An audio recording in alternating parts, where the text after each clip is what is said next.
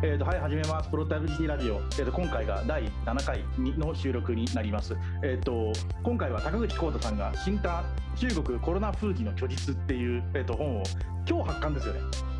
そうです。今日です。おめでとうございます。おめでとうございます。おめでとうございます。で、えっと、発刊されて、僕と山形さんは2人ともゲラをもらって読んだので、あの本の内容を紹介してもらいつつ、あの監視社会やテクノロジーや山形さんや僕が追っかけてるテーマにすごいオーバーラップする話もあるので、その辺からコメントもさせてもらおうと思います。よろしくお願いします。よろしくお願いします。えっと、まはい、まずは最初あの著者の高口の方からですねこの本についてあのご紹介させていただきたいと思います。でえーと、本のタイトルがですね中国コロナ封じの虚実デジタル干渉は14億 ,14 億人を統制できるかです。中高新書楽例から本日発売となります。で本は4章構成になっていまして、えー第1章がですね14億人を封じ込めた大動員第2章がデジタルに導かれる人々。第3章がデマと迷信を乗り越えて第4章が摩天楼とあの常駐村という並びになってます。でこれどういう本なのかっていうとあのすごく面倒くさいというか難しい本なんですけれどもあの基本的にですねまず第1章で言っていることあの14億人を封じ込めた大動員というのはですね、えー、新型コロナウイルスの初期大体2020年のですね、えー、1月から4月ぐらいにかけての段階で中国というのがどのようにしてですね、えー、新型コロナウイルスの感染拡大を食い止めたのかという話を書いています。でこの新型コロナウイルスの中国が感染を食い止めたっていう話になると日本では多分2つぐらい大きな反応があると思うんですね。1つはあの感染なんか食い止められてないだろうと全然嘘ついてるばっかりじゃないかっていうのが1つ。もう一つがですね中国っていうのは強力な独裁国家だからあいつらやる気になればもう人権無視していくらでもその感染症の封じ込めぐらいできるだろうとというまあ反応が一つと。でまあなんとなくその2つをですね、まあ、信じてる人が多いというかあのふわふわっとそういう見方が広がっているじゃあ一体何をやったんでしょうという話になります。であの具体的に何やったかっていう話なんですけれども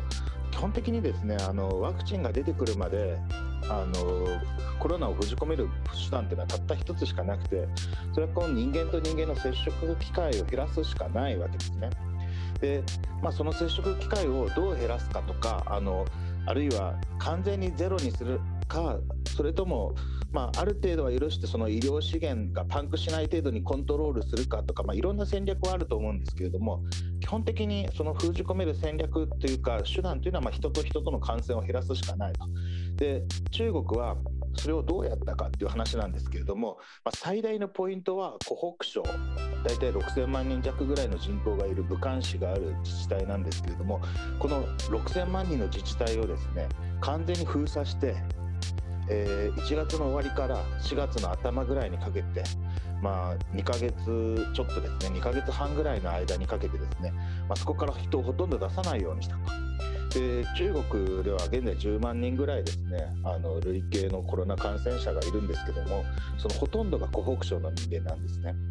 で中国は湖北省から外に感染者を出すことをほとんど防ぐことができたと。でついでに海外から入ってくるのもシャットダウンしてそれによって基本的にあの何て言うんでしょうコロナの大流行というのを防ぐことができたわけです。であのじゃあ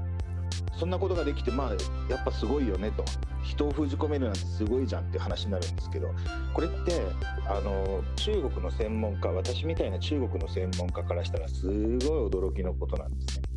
っていうのは、まあ、中国人は言うこと聞かんやんけっていうのが一般的な見方というかあの皆さんも結構聞いたことがあると思うんですけれども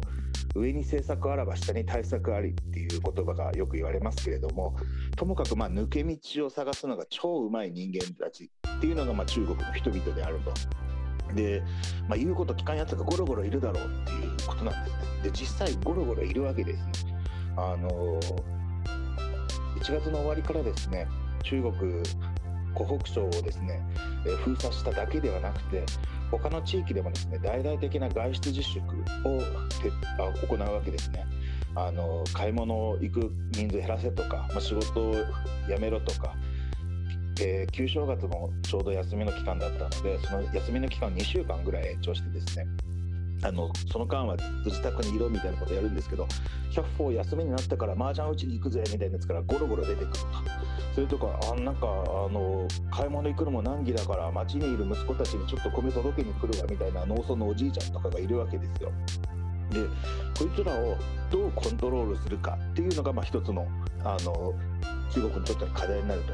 そこであの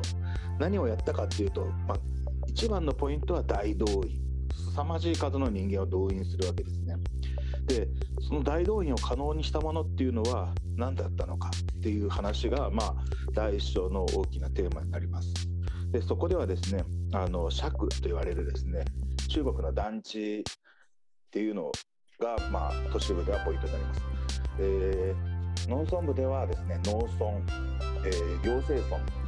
っていうのを単位にですね多くの人々ボランティア官僚、えー、共産党員が動員されてですねまあ津々浦々に立って人々を見張るわけですね。で当時中国ではですね麻雀打ってる家にですねあのそういう監視者の人が突撃してですねお前ら、ま、あのこの自粛外出自粛期間に麻雀打ってんじゃねえみたいな感じで捕まえるというような事件も頻発しました。でそういうこう大量の人間というのをいかにして動員する仕組みを整えたのかということが、まあ、一つのポイントになります。でこれがですね、あのー、やっぱりそういう体制が整っている津々浦々までですねあの中国の基礎社会まであのそういう体制が整っているのはすごいやないかっていう話になるんですけども実はそれも意外な話でしてこの中国の基礎社会のですね構築っていうのは日本の町内会みたいなのをですねかなりイメージしてもともとは作られたんですね。えー、旧満州国なんかでですねあの日本から移植された町内会的な、えー、地方管理システムっていうのが、まあ、一生懸命作ろうとしていくわけですけどなかなかうまくいかなかったと。で中国もそういうのを頑張って作ってきたんですけどもそれがですね1980年代ぐらい改革開放が導入されるとですねまたそれも挫折すると。っていうのはですねそれまでは戸籍地に中国の人々って縛り付けられていたんですけど移動できるようになっちゃうわけですね。で移動できるようになるとあの人々がバラバラになってですねコミュニティっていうのがまああんまり成り立たなくなっていくと。でそれを再現しようというか再構築しようとしたのがあの2000年代から始まっていくようなですね尺の再生運動になっていってその尺の再生運動っていうのも合わがあのある程度、えー、整ってですねしかもまあ次の第2章の話につながるんですけどもデジタルの力によってですねあの監視能力を高めた形で、えー、基礎社会の監視体制といいますかあのコミュニティが整ったそういうタイミングでのコロナの到来だったということが言えると思います。ちょっと分かりづらかったかもしれないんですけども、まあ、第1章で語ったのはコロナを防ぐため感染拡大を防ぐためにはですね、えー、人間と人間の感染拡大を減らすしかないとで中国ではそれを膨大な数1億人の共産党員とかですね1億同じく1億人の共産党青年団であるとかあるいは600万の、えー、コミュニティ、えー、団地とか農村ですねそういうところの官僚さんっていうのをまあ動員して人々を監視して、えー、接触機会をガンガン減らすっていう方向にやっていた、まあ、凄まじいアナログというかあの膨大な人的資源を突入することによってあのこの感染機会の削減っていうのをまあ実現したという話を書いたのが第一章になります。実際僕今中国に、えーと、住所を置いて3年になるんですけどあのコロナ前はその尺っていうのを全然認識していなかったんですよね。自分がどこ尺かも分かんないし、はい、尺の管理してるおじさんおばさんと喋る機会なんかその1年ぐらい住んでて1回もないし、うん、その尺っていうものがまあなんとなくあるんだろう。ななんであるかっていうと,、えーと引っ越すたびに住民票の登録とかしなきゃいけなくてそれは最寄りの管理センターみたいなところに行かなきゃいけないからあそこが行政単位なんだなぐらいのことは分かってるんですけどでも要は2年に1回ぐらい引っ越す時ぐらいしか行かないわけですよ。うん、でそれがコロナ終わって帰ってきたらあの何しろその尺の入り口が1箇所ぐらいに2箇所とか2箇所ぐらいに制限されててでそこにそうなんですよ。あの前も普通は、えーと、尺の入り口って10箇所とかあるんですよ。その要は路地は全部外に出れるものなのででも帰ってきたら外に出れるはずの路地が大体は塞がれててで1箇所か2箇所だけ出入り口ができててでその出入り口にはいつ行っても2人ぐらいいるんですよあのなんか迷彩服着た人が。で迷彩服着た人はなんかどうもあの公務員らしくてあのなんかそんなに細かい仕事はやらないんですけどあの毎朝あれなんですよねものすごい掃除するんですよねでそれは掃除は明らかに掃除担当の人がやっててでそっちはそれは給料をもらってるんだけどあんまり許容なさそうな人がやっててでその掃除を尺単位でやっててあとあのー、なんだろうその出張から帰ってくるとお前はどこどこから帰ってきただろう。えーと、24時間以内に PCR 検査、だから48時間以内に PCR 検査をもう1回受けろみたいな電話がかかってきたり、SMS が入ってきたりするのが全部尺単位でかかってきて、だから帰ってからは尺っていうのをやたら認識するようになりました。そうですね。あの尺が果たした役割っていうのはすごく多くて特にあの深センとかですねその湖北省以外の地域では濃厚接触者とか海外からの帰国者のあの隔離っていうのは基本的に尺。で尺を、えコントロールする組織である居民委員会のお仕事になった。で本でも引用しましたけどあの尺尺の運営のためのあのガイドバックっていうのが出てるんですね。でそこでですねそのちゃんとゴミ箱掃除してあのウイルスの感染を防げとかあるいはそのどういう人間を隔離してどういう人間は追い返せとかですねあるいはそのコロナを口実にですねあの詐欺が詐欺がバンバン出てくるのでその詐欺を防ぐためのポスターの文言はこんなのがいいのではないかみたいなそういうありとあらゆることに関するそのガイドブックを作ってまあガーッと配るわけですよ。でまあ、その中でその何でしょう団地のですね入り口を、まあ、10個あるなら1つに絞りなさいとかあるいはその隔離対象者の扉はですね封印しなさい。ある封印できないな封印の代わりに IoT のあの人感センサーで隔離して確認してもいいよみたいなマニュアルを用意していくと。でまあそれを見たあの基礎社会の人たちがですねこう一生懸命勉強して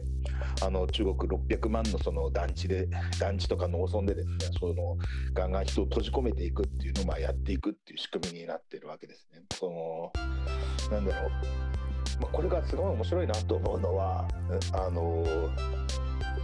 まあ、上からの大号令をかけて、みんながやっていくわけですけどこう必死こいて下々のものはその号令に従うように勉強するわけですよね。高須さんなんかも多分多分たくさん遭遇してると思うんですけどこっちで言ってることとあっちでやってることが違うとか、まあ、やたらと問題が起きるわけじゃないですか。でそういう問題をですね、まああのーどうにかあの防ぐためにあのガイドブック作ったりとかあのホームページで情報共有しなさいよとかいろいろやりながらですね穴がないようにこう動員の体制を構築していくっていう形になってま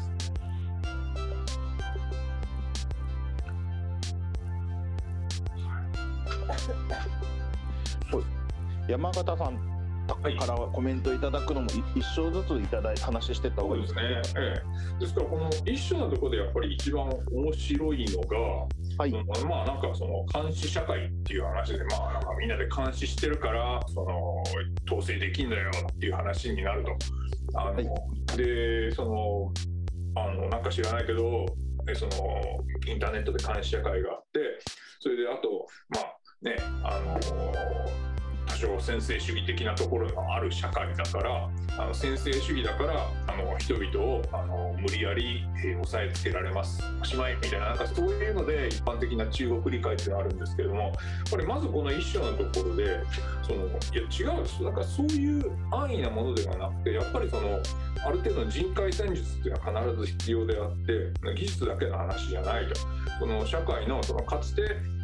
日本にあった隣組とか5人組とかそういうようなに近いようなあのコミュニティ管理の手法みたいなのがあってなんかそれを動員さらには再編することによってあのコロナ対応っていうのがあのできたんだ。でやはり今回見るべきところはやはりそのあの技術的な監視とかそういう面もあるけれどもむしろそれによって具体的にそのあのその社会の構造みたいなものがあのリアルタイムで変えられてったんだよっていうなんかそこら辺をまず指摘していただいたというのはあの個人的にもなんか言われてみればそうだよね。でなんかあのやっぱりあの先制主義だと人民は簡単に統制できますみたいな非常に安易な話が出てるけどぱりその人は簡単に統制できるものではないのでそこら辺の具体的なことってのはどういうふうな形で行われたんですかっていうのをあのこう見せてくれたという指摘してくれたというのは個人的には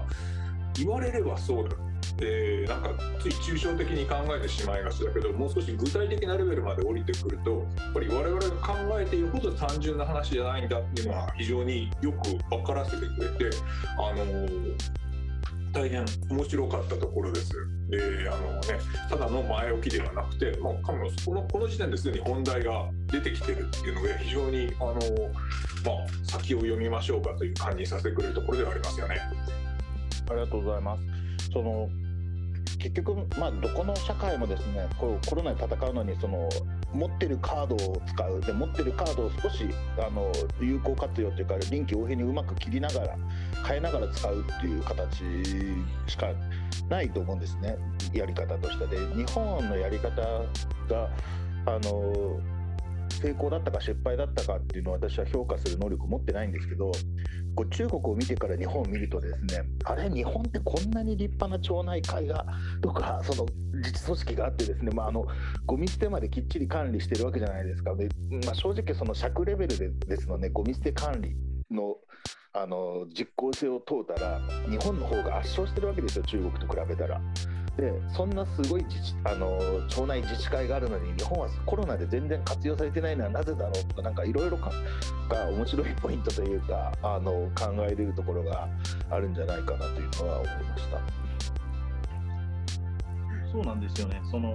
よく言われるなんかあのドローンとかの監視、まあ、あれで人止まらんだろうみたいなことはちょっとものの分かった人だったら言えるんだけどあのドローンで止まらんだろうとかあのなんだろう。カメラとかの監視はそういうなんかあの柵から出るなみたいなことの監視までできないだろうみたいなのはものの分かってる人は言えるんだけどじゃあどうやって止めたんだろうっていうのがちゃんと分かってる。僕は分かってなかったことがいっぱいあってそれはあのその尺の仕組みをちゃんとこの本では解説してあるのでそれもすごく面白かったポイントではありました。しかもあの交代要員とかいるわけじゃないですか。なんだかんだ言いながらずっと人がいるからだからこれ見るとあの中国って多分日本より公務員の割合多そうだなとか、そういうことまでなんか伝わってくる感じがします。で今はいどうぞ。もうもう一個その、えー、と一章で面白かったのはあじゃあデジタルだと2章に入っちゃうのか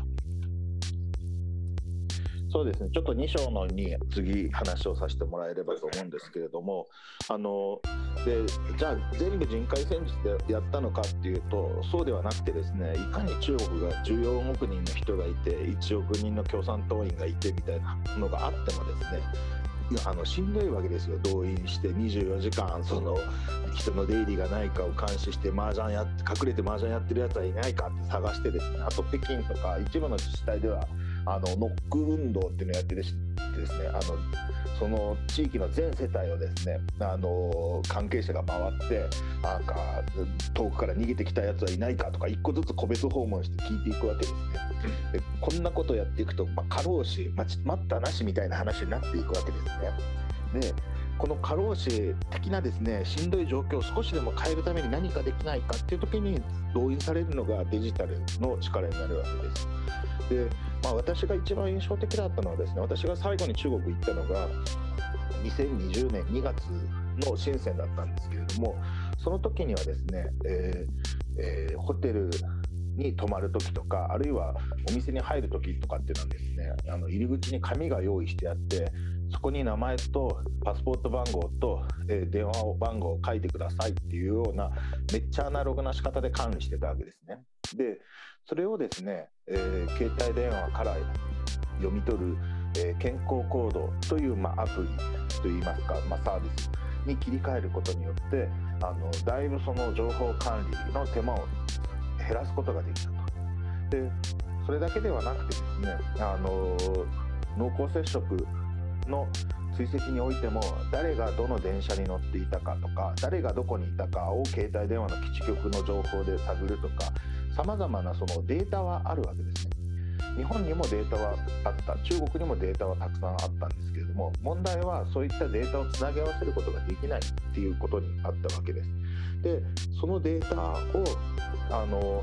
無数にあるデータベースをですね、まあ、つなぎ合わせてあの濃厚接触であるとか感染リスクが高い人あるいは高い地域っていうのをあぶり出す作業っていうのが、まあ、中国では高速で行われるようになっていったわけです。でここが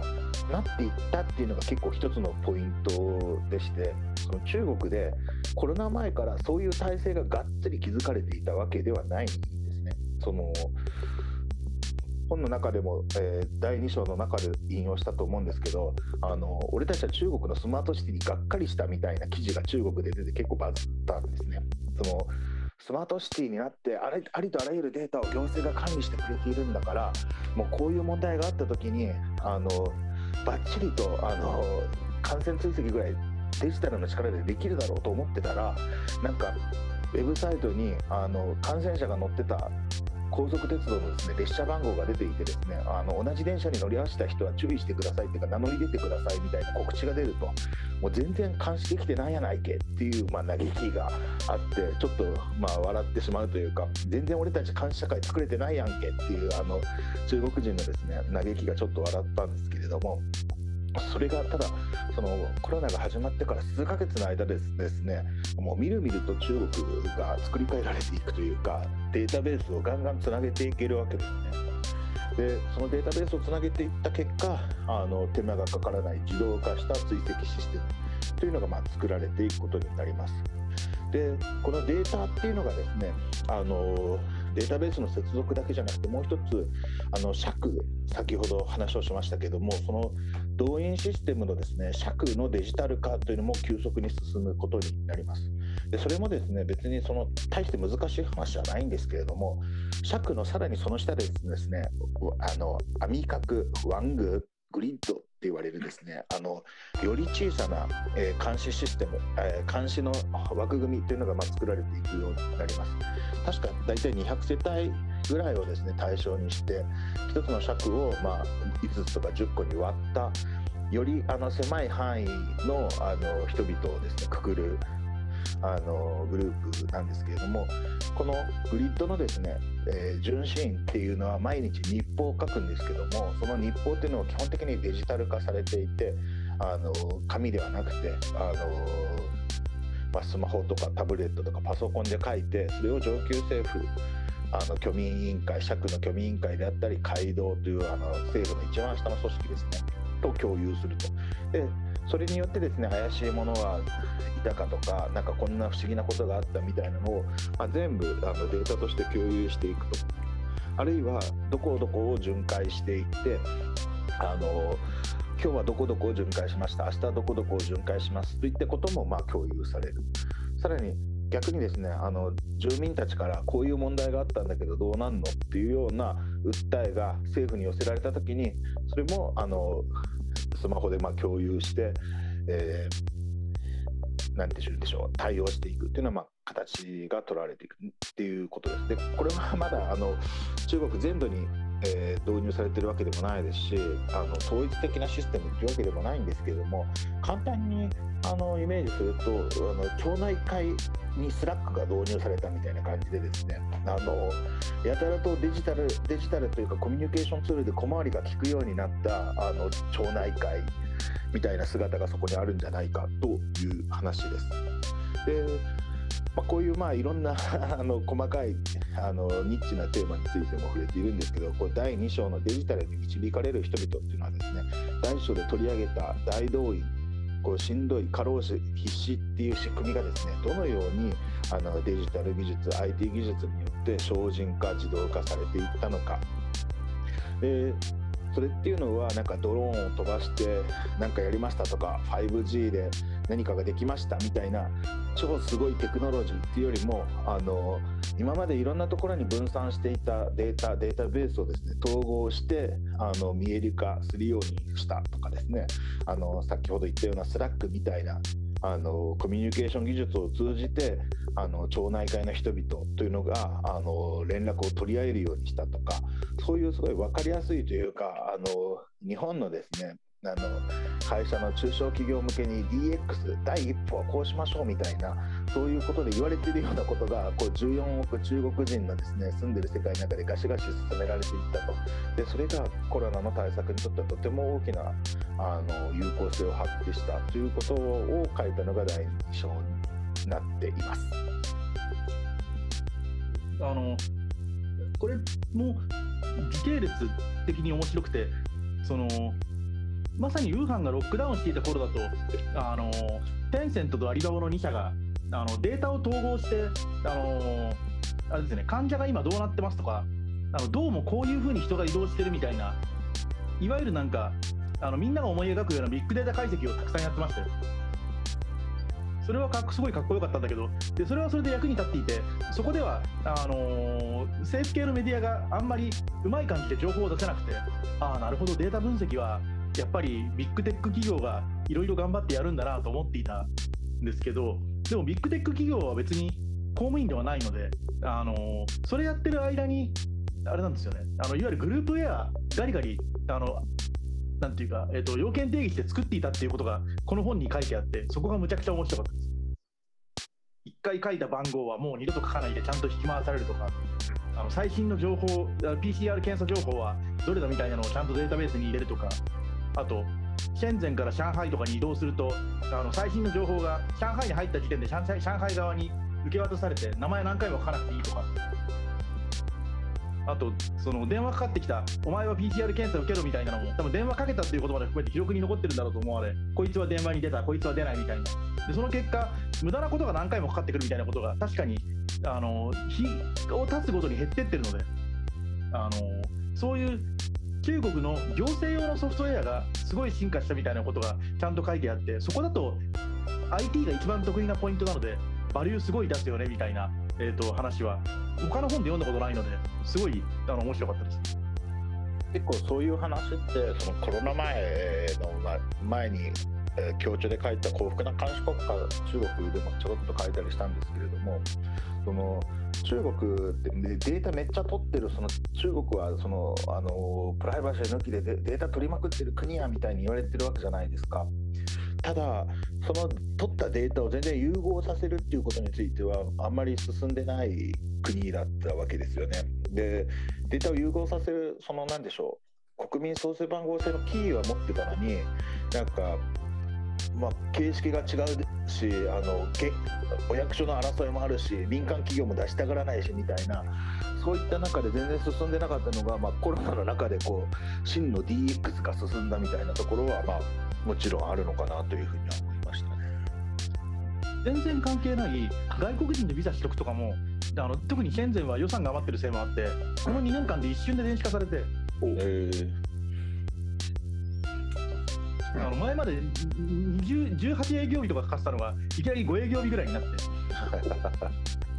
それもめちゃめちゃ面白いですね、でもやっぱりそこら辺そのあれあのね我々は外から見てるからや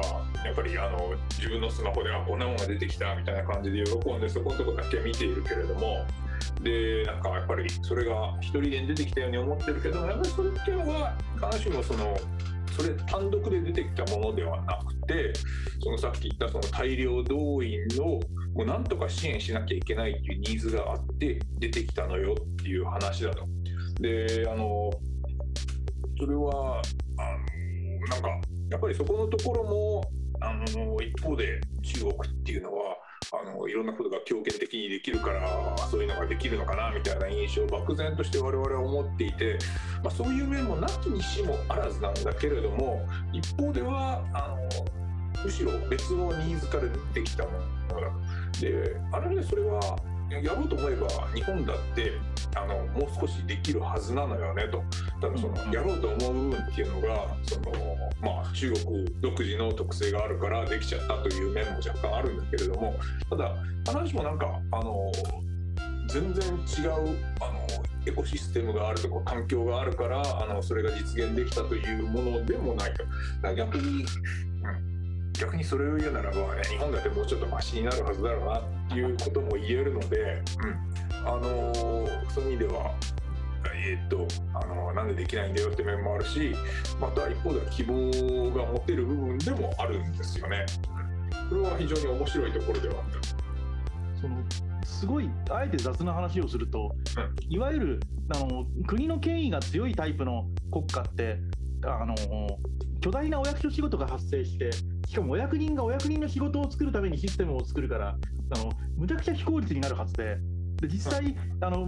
昔の中国はそういう非効率の塊だったし、今もむしろ中国をよく知ってるほど人ほど、え、これ、一発で通るのみたいな話があったりするわけじゃないですか。で日本も多分民主国家どうこうなのと同じぐらいでかいお役所がある国なので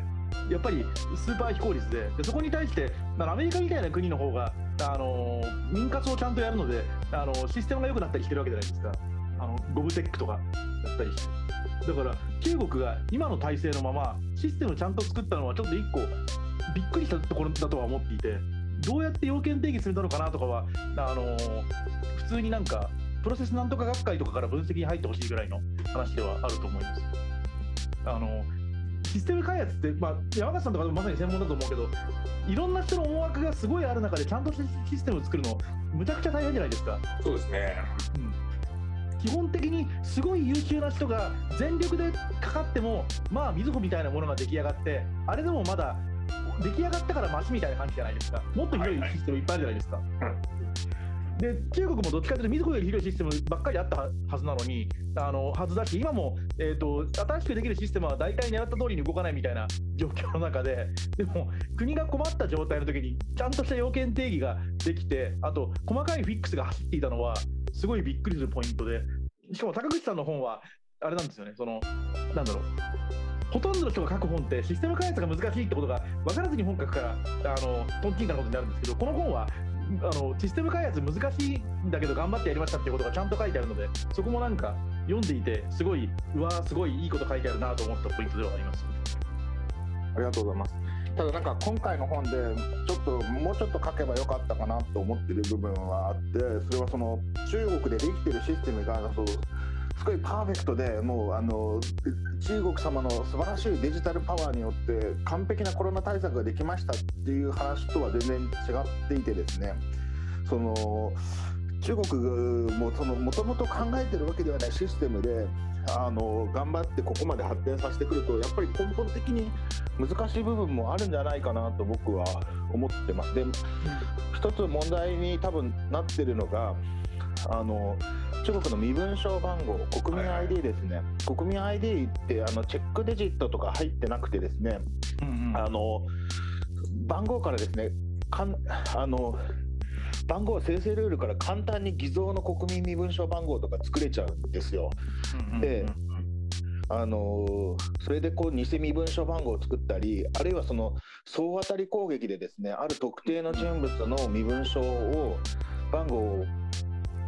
暴露してしまうみたいなのがあってで何ヶ月か前に文藝春秋にあの友達の安田峰俊さんが寄稿した記事がすげえ面白いんですけどそれはその中国のハッカーが習近平の国民身分証番号を突き止めてしまってで習近平の個人情報が流出したっていう最高に笑える話なんですけれどもあの、まあ、そういうこうなんか根本的なシステムの欠陥みたいなところも多分たくさんあってでそれがいいか悪いかっていうのは、まあ、あの個々の人が考えるというかあのケースバイケースの部分も大きいと思うんですけど私が結構今回の本で強調したかったのはなんかその全てがこうパーフェクトになるように考えられていたわけでもない。わけだけれどもこの危機の中においてですねあの今まであの進まなかったこと利権争いとかで止まってたこととかが一気に動き出してなんかそれなりに役に立つものを作り出したと。でそれそれなりになんかあの少なくとも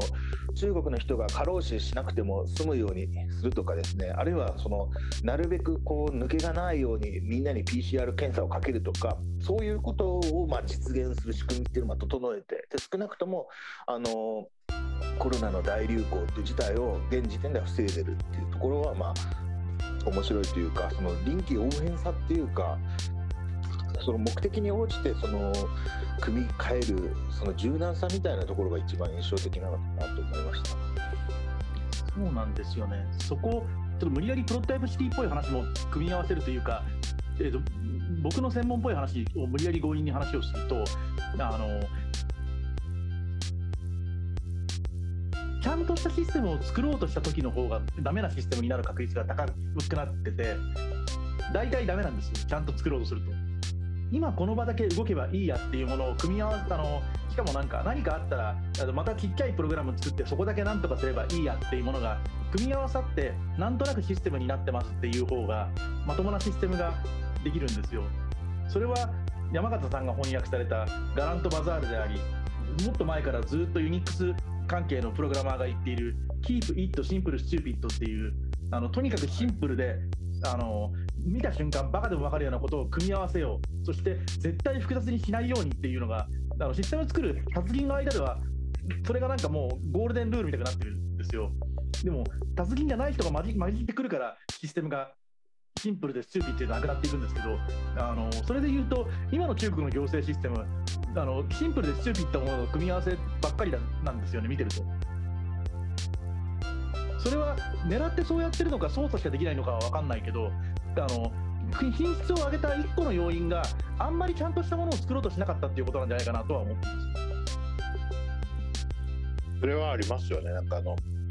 なんかすんごい複雑なシステムってより一つ一つシンプルなものシンプルで動くものがなんか組み合わされてるだけみたいなところはあります、はいはいはいはい例えば具体例を話すと、えーと、僕、この間、えーと、生徒行って、生徒から深センに帰ってくるときにあの、生徒でちょっと何人かコロナ患者が出たから、あのいきなり飛行機が48時間以内 PCR 検査なかったら乗れないっていうふうにルールが変わった、深センに行けないっていうふうにルールが変わったんですよ。でも、生徒そんなにむちゃくちゃ外人が来るところでもないので、あのー、なんだろう。えー、っとで私、中国ってあの中国人しか中国人 ID とこの国民 ID って持ってないんですよ、その今、高口さんが話したで、ほとんどのシステムが国民 ID がキーになってて、あのー、国民 ID 以外の ID を使う仕組みが全然できないんですよ。で、国民 ID、例えばだけど、国民 ID って数字だけでできてるから、パスポート番号はアルファベットが入ってるから、ID 入れるとこにアルファベット入れるといきなりエラーが出て動かないみたいなことがたくさんあるんですよ。で、生徒のシステムはそんなに外人がいないので、当然、あの僕の PCR 検査証明書をシステムから発行するのがあのちゃんとできてなくて結局どうなったかっていうとあの僕 ID ないからパスポート番号はあるんだけどパスポート番号が病院のシステムに入んないからその僕の年齢で僕の名前の人間が PCR 検査を受けましたっていうかなり緩い証明書が発行されてこれは同姓同名で同じ名前だと別の人間が乗れるんですねみたいなものが発行されてででも空港も、えーと、航空会社も、えーと、とシェンゼン市もまあしょうがないよねそれで通そうっていう ことで通って飛行機には乗れたんですよね。でこれ多分そのなんだろうまあ私日本人なんて高島坂津ってそんなにたくさんないんだけどアメリカ人とかが100人ぐらいでなんか20人ぐらいジョン・スミスがいるみたいな問題になったとしたら多分そこでシステムの回収が入ると思うんですよ。はいはい、なんか。あのちょっと一つ非常に具体的な話で伺いたいんですけど、この健康コードってやつね、これって何、アプリなんですか、それともなんかこう、番号なんですか、何なんですか、これは。えっ、ー、と、ごめんなさい、これ結構ね、あの1個のプログラムではないです。えっ、ー、と、複数のプログラムの集合体を、えーと、細かく説明すると大変だし、多分僕も高口さんも具体的にどこまでがそのプログラムって分かってるわけではないので、大ざっくり健康コードって言ってます。で健康コードシステムって言った方が正確かもしれないんですけど健康コードシステムっていうのは、えーと、最終的には、えーと、QR コードになるものです。QR コードはアプリが出してもいいし、えーと、ミニプログラムが出してもいいしです、うん、ですね。それは一人一つなんかこう紐付けられてるわけですか？えっ、と多分15分ごととか10秒ごとぐらいに変わるものです。でもでもある人が何をしたかっていうのを追跡しなきゃいけないんじゃないですか？そうそうその人間との紐づきってないんですか？あります健健康コードっていうのは基本的にどういう仕組みかっていうと、はい、あのまあ、スマートフォンのアプリで多分一番多く使われるのは WeChat とアリペイ上から使われることが多いと思うんですけれども、はいはい、でそれであのお前お前は感染確率が高い人間かどうかを証明せよって言われた時にその健康コードを起動して見せるわけですね。でその健康コードはあの例えば僕でしたら僕の身分証番号に紐づいて基本的にはあの携帯電話の基地局情報を見てですね危ないところに行ってないかどうかっていうのをチェックするわけです。で危ないとこに行ってなかったらあのグリーンで表示して危ないところにちょっと行った可能性があるって人間はイエローが出てですねイエローになった場合は基本的に外出回るなと。家にいるか PCR 検査を受けて身の潔白を証明せよってことになるわけです。で赤が表示された場合にはもうあの隔離決定っていう仕組みになります。でどうやってその判定をしてるかっていうのはあの日々変わっていてよくわからないんですが基本的には危ないところに行ってないかどうか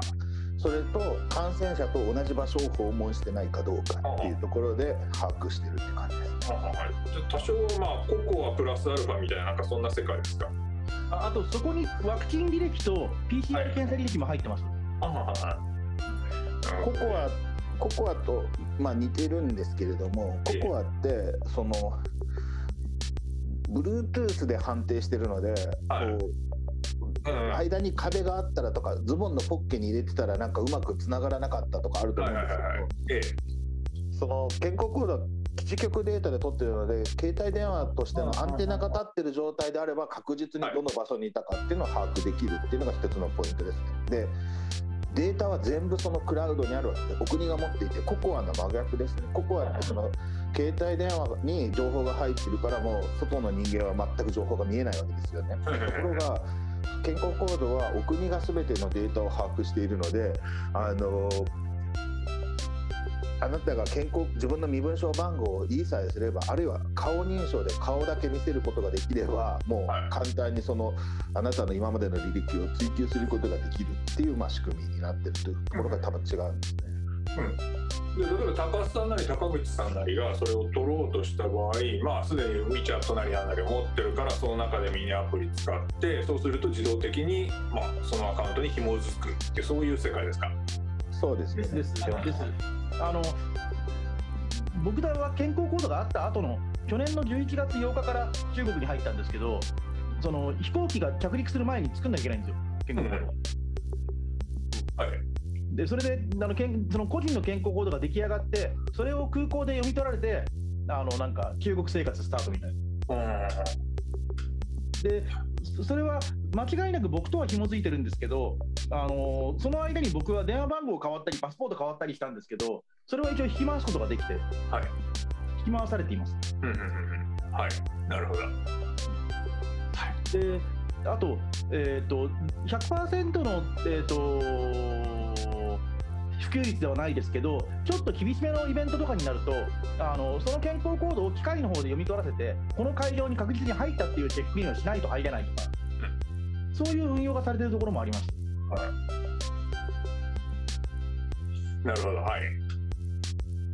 それはあれですね、そのプライバシー云々はちょっと、プライバシー云々とかの、またその気持ち悪いっていう云々は置いとくと、あの仕組みとしてはよくできてる仕組みです。うんうんうんうん今のところは確かに、あれですもんね、あの流出話聞かないですもん。まあ、流出話はどっちかっていうと初期の紙に書かしてた方があったんじゃないかって言われていて。僕もそう思います。その紙紙に書かしてたデータからそのばれてしまうみたいなのがあったみたいですけどただもともと中国ってその身分証番号に紐づくさまざまなデータがこう売り買いされてる世界なので、こう健康コードで新たにバレることがどこまであるのかっていうのはよくわからないところではあるんですよね。その最近もなんかあの芸能人のあの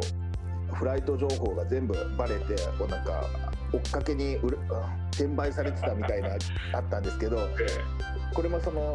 つまり身分証番号を把握されてるとその航空会社の職員を抱き込めばあっという間にそのフライト情報を追跡することができるみたいな問題があったりとかあとこれは結構我々外国人にもあの問題なんですけど中国ってホテルに入る時にあの身分証番号かパスポート番号を出してそれがまあすぐ公安に警察に届けられるようになってるじゃないですか。でそれをそれを簡単に検索できるんでなんか俺の彼女がどっかの知らねえ男となんかホテルに入ってるとなんか警官が怒鳴り込みに行ったとかいうそういうこうナイス笑い話があるらしくてですね。まあもそのもともと中国ってその情報ダダ漏れ社会なので今回の健康行動が問題か問題じゃないかっていうと多分たくさん問題あると思うんですけど取り立てて新たに問題になってないっていうぐらいなのかなというのが、まあ、僕の認識ですね。はい、あれですよ、ダダ漏れ社会がここ1年、2年ぐらい急にまともというか、さすがにみんなあの、とにかくかかってくる営業電話を嫌がるようになります。いやで本当にあのなんか普通にどっから電話番号聞いたんだこらみたいなことがメディアにも載るようになってきたし規制がそれなりに厳格に運用され始めてる感じはします。それがその最近話題になってる IT 企業規制とかデータ、管理みたいなあと個人情報保護法民法の改正みたいなところとも結構つながってるんだろうなとは思います。嬉しく思います。ただ、なんとなく気持ち悪いっていうのは確かにあんまり聞かないですね。うん顔認証禁止あのなんかサンフランシスコの顔認証禁止とかはあれなんとなく気持ち悪いじゃないですか。そうですね。うん、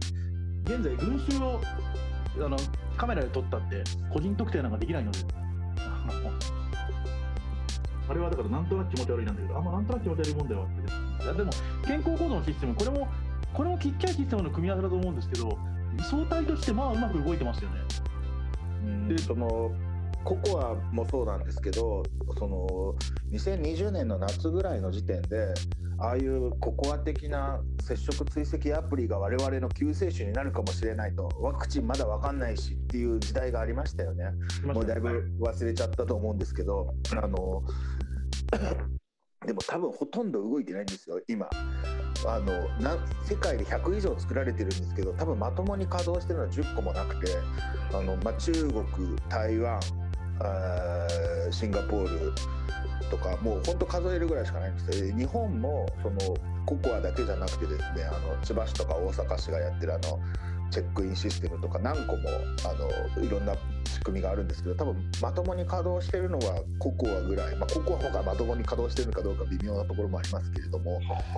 シンガポールのセーフエントリーはかなりマシです。そうですよね。シンガポールはあのすごいまとってますた。だシンガポールも最初に作ったトレース・トゥゲザーはおそらくあんまりダメでその後にそのチェックイン型その健康コードのチェックエントリーですね。そうですね。健康コードのチェックイン型を見習って作ったっていうセーフエントリーの方は比較的ちゃんと動いてるって聞いてますけどそういう意味でその世界であの Google 様、Apple 様のお力も借りてですね、まあ、大量に作られた接触追跡アプリのほとんどが打ち死にした中で、まあ、中国だけがその何でしょう根幹にそれを残してる、まあ、中国といくつかの国だけがっていうところはやっぱりそれなりに評価すべきところなのかなと思います。実はその中国、台湾、シンガポールの3カ国だけが Google、あの Amazon、Apple の Google、Apple の API を使わないっていう宣言をしてるんです。してるんですあの Google、Apple の作った API がちょっと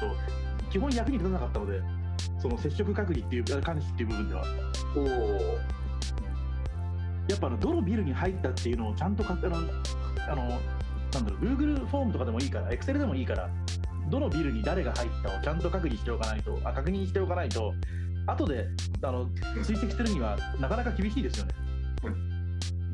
だからあの個人情報云々の考えるのはありなんだけどそれはそれとして何のために使うんだっけ？何を最低限しなきゃいけないんだっけからちゃんと要件定義した3カ国はそれなりにちゃんと成果を出してるのでやっぱり要件定義は大事だなと思ったりしました。そのなんていうか Google、Apple のやつを使おうから逆転するとその中でしかものが作れないじゃないですか。そうですね。うん、Google、Apple のやつはなんていうか誰かと接触したことだけは追っかけてるんだけどどこでとかはそんなに追っかけてないんですよこの教室にいたのかとか、この飲み屋にいたのかが一番大事なのに。その全くそこを追っかけれないようにしたっていうのが結構ミソというかあの徹底的にこ個人情報に配慮したわけですよねその Google、Apple の API っていうのは。で、まあ、それが間違ってるとは言えないんだけれどもだから少なくともそのアプリとしての有効性はそこでまあなくなってしまったっていうのは言えますよね。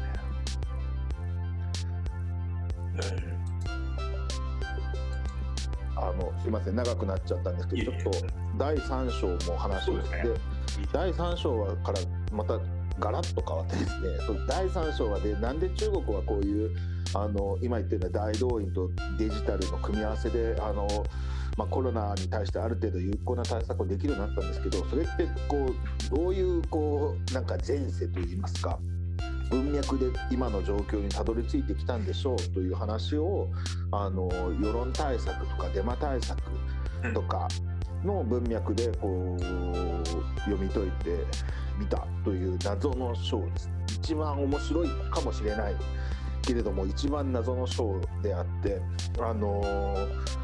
まあ、ソソニーの何でしたっけ？ソニーの超能力研究所じゃなくて、えー、なんかありましたよね？ソニーってありましたありました。ありました。クオリアクオリアとか行くところそうそうそう。まあそういう流れとユリ・ゲラーが結びついたあのものが実は中国にも同時期にブームがあってそれがまあ気候ブームなんですけれども、うん、その気候ブームの果てに法輪功があってでその法輪功は排除されてあの健健康なこうなんでしょう健全な気候みたいなのだけ残ったはずなのにこう今回のコロナ対策でですねあのコロナ感染を防ぐためにこう隔隔離者にそうそう太極拳をやらせるとかいうこう謎の世界があったりとか、まあ、そういう、まあ、ちょっとトリビアも含めてですねあの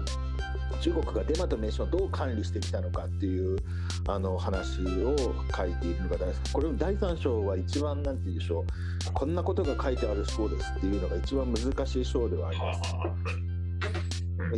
一番だから僕が好きな話を言うとあの中国のマルチには北斗神拳と南都政権があるっていう話一番好きなんですけど。あの中中国マルチの北斗神拳は台湾から伝わってきてあの大学新卒で就職がないやつらをなんかいなあの人気がない里に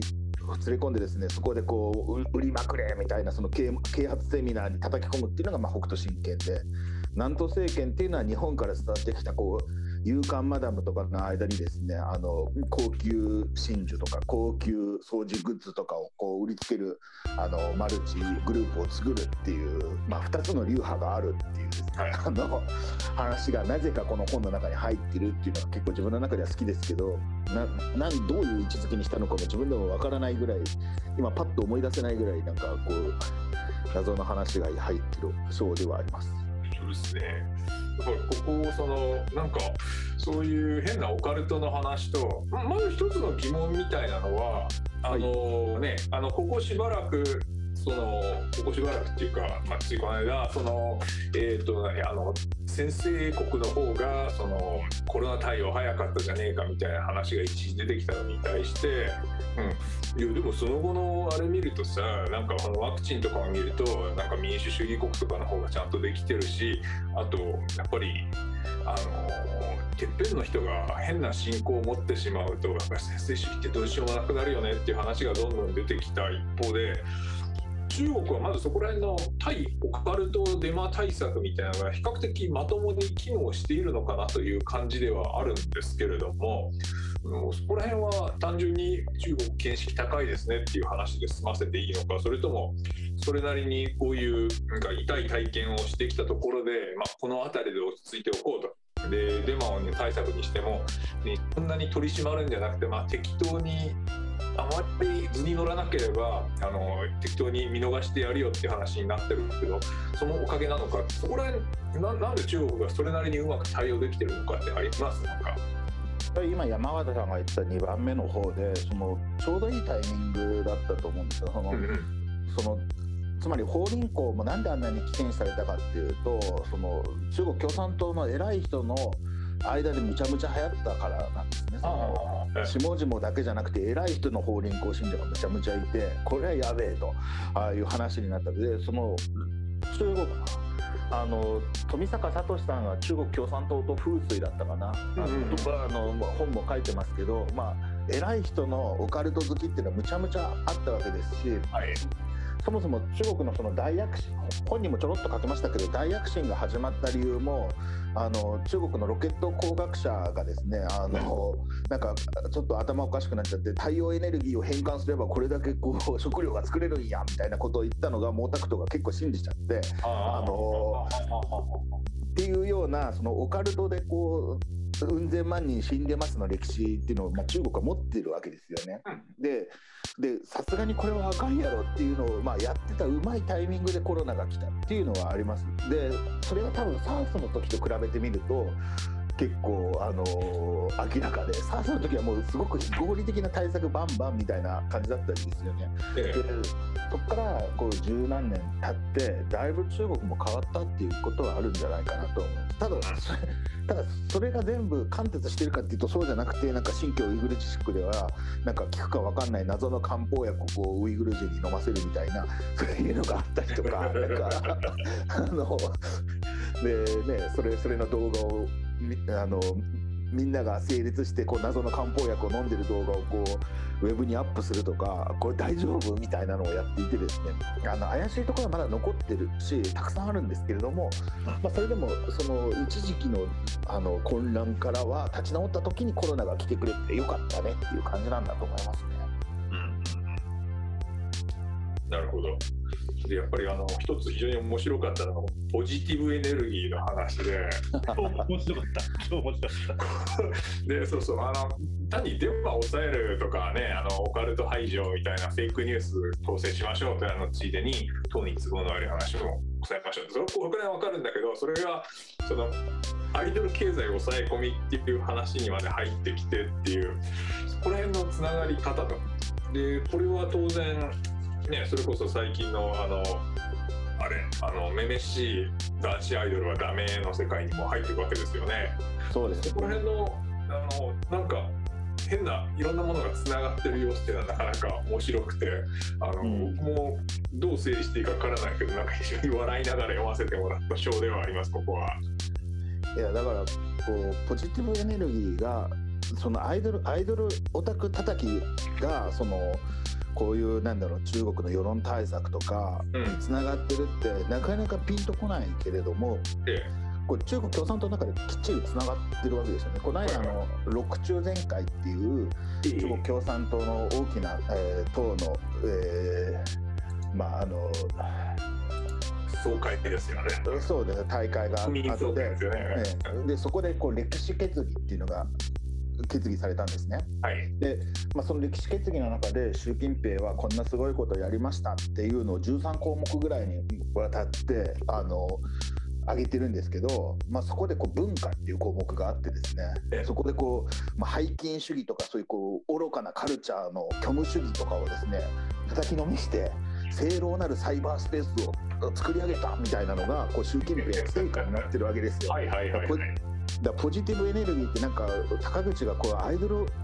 高口がアイドル好きだからこの本の中に無理やり入れてんやろっていうふうに思う人もいるかもしれないけれども全然そうじゃなくて中国共産党様が習近平の代表あの成果として歴史決議の中にちゃんとその入れてるわけですよそういうのを。はい、っていうそのなんかその不思議さみたいなのがやっぱりあれですね俺俺っていうか私が中国見てこれは面白いなと思うポイントにはなりますよね。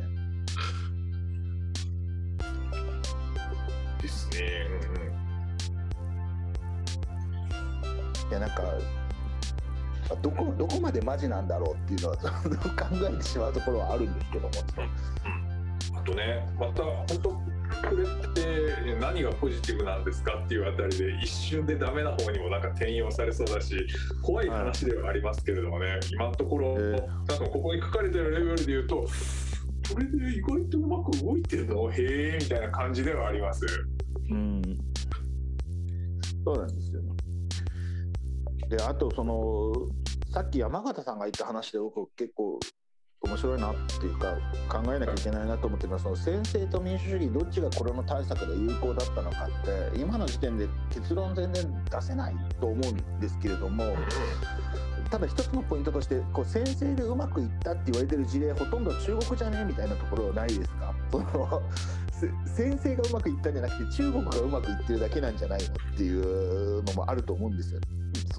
そうですね、えーでそうそう。だから中国っていうのを一つのデータポイントだけにしてしまうとあんまりねそのなんか先生の分はすごく悪くなるみたいな話ではね、はい、そうなんですよね、え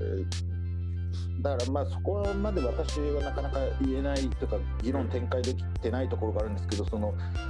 ボンピャクの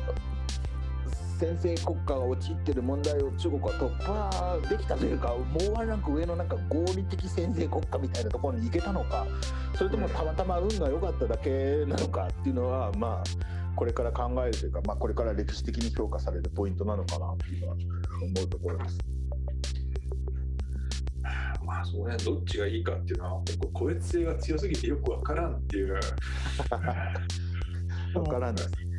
イギリスもわけわかんないことになってるし、あれでこれでって言い始めるとね、どうしようもないクリスマスパーティーをやっただろうっていう、桜の花見を誰を招待したみたいな、なんかわけわかんない話が身体につながる。まあ、それは余談ですね、はい。えー、今の中国が何主義なのかも正直よくわからんですからね。そのみんなが思い描くような神聖あの安易な先制国家であれば、ウーハンのごまかしをそのまま最後まで続けたと思うんですよ。そうです最初の僕たちの頃はやったわけだしまさに。いや人は上うちの国で上着なんか誰もしてませんみたいな。なんかあの、そう。一人っ子政策でみんな幸せですみたいなことをずっと言い続けたはずで。で、うん、実際ノースコリアとかまだそう言ってるわけじゃないですか相変わらずあそこ感染ゼロ人って今のとこ言ってるんでしょ確か、うん、でそうじゃなくて今回の中ここのしばらくの中国はなんだかんだ言いながら方針をかなり変更しててでみんなが言ってる文句みたいなのをそれなりにちゃんと吸い上げていてであれですね、まあ、一つはもちろんその経済成長ずっと続いてるから、えー、と何やってもうまくいくっていうのはあって、多分そっちの方がポイントとしてはすごいでかいんだけど、だから実はみんなが思ってるよりもそっちの方が大事で、経済成長するとやっぱりいろんな問題は解決するんですねみたいな、えーと、山形さんの話につなげた方がいい気もするんだけど、えーと、なんで良くなってるのかはちゃんと見た方がいい気がするんですよ。うん、実際今、民意の組み上げは、民意の組み上げというか、えーとまさにこの地域でまあコロナが蔓延してどうしようもないですみたいなのに対してはそれなりにちゃんと対策が打たれ担当が交代とかしたりあと結局何が悪かったのとミスなの？それともあのーなんていうの？ロックダウンやりたくなかったのみたいな話とかも一応なんかちゃんと検査してるらしいんですよ。はいはいはい、でこの部分までは、えーと、どうやら定説化というか例えば、えーと、病院の発熱外来とそうじゃないとか絶対に入り口を分けるとか、あのー、その分けた入り口が数メーター以上ない場合はちょっとどっちかの入り口閉じろみたいななんかそで遠くの病院に行くでもいいから、えー、とそこは何とかの方法でできるからやろうみたいな感じでマニュアルがちゃんと更新されていって。で、あのー、そこはなんかうまく回ってるんです、まあまあ、全体が本当に何の問題もないわけではないものの、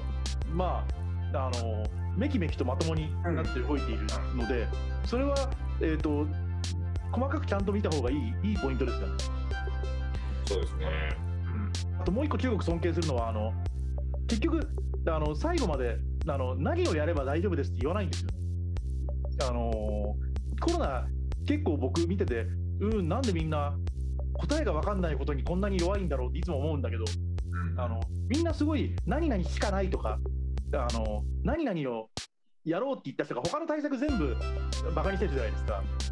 あと、えー、と結局こうしかならないよみたいな話をなんかいつもみんな言うじゃないですか、うん、それがあんまりなくてワクチンは相変わらず打ちます。検査もやります。隔離もやります。それはそれとしてあの航空便は増便しますとかあのなんだろう入国ちょっと緩くしましょうとか最近だとあれなんですよね。広東省はトヨタと BYD があの合弁会社作ったからいきなりチャーター機1個分無理やりいきなりビザ出したんですよね。みたいなのがあったりしてだから共通した思想みたいなものはどうもなさそうなんだけどちゃんと場当たり主義を積み重ねてうまくいってるみたいな状態を、あのちゃんと見た方がいい気がするし、そんなに物事世の中は守備一貫して動かないよっていう、えー、と前提のもと社会の話をした方がいい気がするんですね。なんかここここでもその中国べた褒めではなくあの中国にも問題を抱えてる部分があるなって思うんですけれどももう今見てて中国一番の問題は何かっていうと今中国ってまあ超絶真面目にコロナ対策やってるわけですよね。で、まあ、優先順位トップなわけですよコロナ対策が。ただ日本もそうだし世界もそうであるようにこう、ま、少しコロナ広がってももうワクチンもあるしあの重症者さえ出なければ経済回す方を優先した方がよくね？みたいな、うん、あのステージっていうのは来る可能性は確実にありますよね。それが今なのかどうか私には判断つかないですけれども。でその時って中国って多分その切り替えがすごく難しいんですよね。っていうのももともとこのコロナ全隠しをしてた状況から今のこのともかくコロナだコロナ以外やるなぐらいの勢いになったのっていうのはこう習近平様の鶴の一声一発でそれが変わったわけですよね。で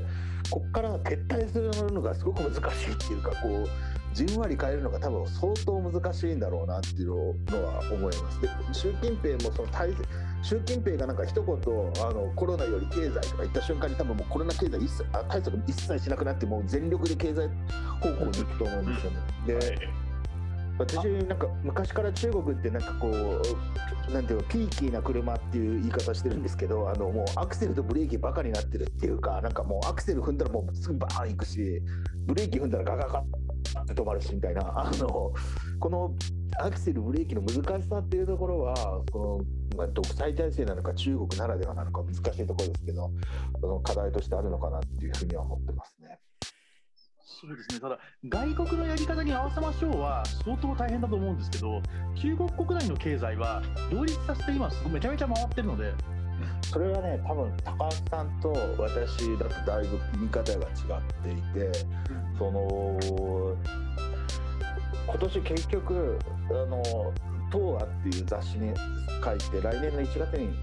乗るのはなっちゃうかもしれないんですけれどもあの小売の回復とかがむちゃむちゃ遅れてるんですよね。で、えっと、むちゃくちゃ不景気だ不景気不景気だとは思っていく私も。そうですよね。そので、うん、で、まあ、日本とかと比べれば全然いいんだけれども中国ってもともとなんか6%成長することぐらい最低6%ぐらい成長しないと死ぬみたいな体になってたわけじゃないですか今まで。でその状況からすると相当厳しい状況に厳しくなっていてで中国の中でもそのいわゆる左派って言われる経済自由主義経済派の人の中ではちょっと今の対策勘弁しろよみたいなもうもう耐えれんみたいなのは結構水面下ではふつふつと出てるみたいなんですけど多分それも議論することすら難しい状況が今中国の中であるっていうのはやっぱり問題なんじゃないかなとは思います。ただもちろんそのなんでしょうあの解放してまた感染が拡大したらもうわっちゃわっちゃになってしまうしどっちが正しいのかってあの私が判断できるような話じゃないんですけどただその舵取りの難しさっていうのはやっぱ中国の課題として確実にあるんじゃないかなっていう気はしてます、あそこは激しく同感です。で僕と高口さんのある認識の違いはだから今不景気なことは2人とも不景気って思ってるんだけど不景気の原因が何なのかが多分2人の間でちょっと認識が違うのかもしれない。僕は,、うん、僕はコロナ対策しようがしまいが結局外国に物が売れないから不景気なんだろうと思ってるんですけど、うん、あ外国に物が売れない外人が入ってこない、まあ、外人が入ってこないはちょっとコロナの影響もあるのかもしれないけど要は内需は内需というかでも言うても中国人まだそんなに金持ちでもないし、うん、iPhone がたくさん売れて iPhone を作る金が中国で落ちてくんないと困るんだけど今中国であのなんだろう昔よりたくさん売れてるのって上海で工場を作ったテスラぐらいなんですよ。しかもテスラ月4万台万歳みたいななんだ4万点みたいな、はい、まあつまり超大したことないわけじゃないですか、あの月4万とか。ってでなのであの外国がちゃんと景気よくなってくんないと中国も景気よくならないなと思っていて国内線とかは相変わらずいっぱいだし鋼鉄も人乗ってるから移動制限とかは実はそんなに経済の足を引っ張ってないような気がするんだけどでもそれは分かんないです。ちゃんとした統計見たわけではないから。不景気だとは思っています。本当に思っています輸出は実は結構今年の夏ぐらいまでは好調でっていうのもその世界的になんかやっぱコロナで必要なものっていうのがその電子機器含めむっちゃあってやっぱでそれを作れるのは中国産やって時代はやっぱあったんですね。ただ一方でコモディティの価格原材料価格が上がったことであの輸出は増えても儲からんやんけみたいな部分の不景気っていうのはあったと思うんです。であとそれプラスその高橋さんの言ってることで大事だなっていうのはこう外国人が来れないことでその何でしょうそのこういうもの欲しいからくれっていうので売れてる部分はあってもこう外国人のバイヤーさん来ないと食えないぜみたいな業種企業の間で苦しんでるみたいなところは絶対あると思ってそこはなんか統計だけじゃ分かんない部分もあるんだろうなと思ってあのめっちゃ現地行きたいっていうふうには思ってますね。あでも今の、えーと、でで見えてなかったところがあった気がします。えー、まだまだコロナコロナ対策のせいで不景気になってる部分はたくさんあるような気がします。僕が思ってたよりもたくさんありそう。多分多分あれなんですよ。我々が我々が全く興味があんまりないなんか医療品とか日用品とかなんかそういう世界とかであのー、大変なしし死ぬほどというか辛いことがあるんだろうなっていうのは思ってますあとにかく不景気ですよ。あのなんか深センの街歩いててもあのあこの店が潰れたあの店が潰れたみたいなのよく見るし、なんかま個人的にすごいなんか不思議でっていうか興味持ってるのはなんかバイトダンスとかがあのリストラしたっていうんですよね国内の広告事業を。でバイトダンスって今中国で一番広告が伸びてるあの IT 企業なんですけどなんかもう伸びきったからあなでで腐るほどあのなんでしょう現地にですね地元にあの営業開拓部隊を作っていてそいつらが広告取りまくっててもう取り切ったからもういいやっていうリストラなのかそれともなんかこれから長い冬が続くと判断してのリストラなのかちょっと分かんないんですけども不気味だなと。それでいうと、チェンジェン季節の広告も今、本当入ってないですね。ああ、公共広告ばっかり見ますね。それ見て見に行きたい、うん、なんかすごい広告減って出向が減ってるらしいんですよね。今っていうニュースを見てやっぱそうなんですね。いや恐ろしい時代が。そこはそこでなんか中国経済クラッシュっていう本を山形の口で、いやなんかいやそれはあの紫の髪の人と一緒に書くしかないんじゃないですか やばい 夢のタッグだ。夢のタッグだ。いやいやすみません。失礼しましたであのすみません。あの長く第4章第4章第第4章。最最後なんかもう私の思いを書き連ねたとかこれ私の本当に高須さんにも言っていただいたようにあのなんでしょう。あの人生のテーマというか私の中国を見る大きなポイントなんですけどなんか中国中国スピードっていうこともあるあるぐらいで、まあ、むちゃむちゃ変わってるわけですねすごいスピードで。で私あの妻が中国人であの義理の両親が文革の最中に生まれてるわけですけどあのなんか普通にお話ししててなんかまあまあ普通にお父さんお母さんと思ってお付き合いしてる人がふっと気が付いたらあこの人たち文革の中で生きてて今 WeChat で遊んでんだなみたいな その謎の世界なんでしょうスピード感があるわけですと。でこのそのなんでしょう、まあ、今60歳とかの人っていうのはまあその文学とかの中で生きてきたその前から生きてきた人とかがゴロゴロいるわけですけれどもでそういう人たちがこのデジタル世界に慣れなきゃいけないしあるいはそのこうなんだろうもうもう普通にビニール袋の中に何でも入れてで昔の中国とかってなんか農薬入れたビニール袋を再利用してそれになんかあの食べ物入れて食べたら農薬中毒になって死んじゃったみたいな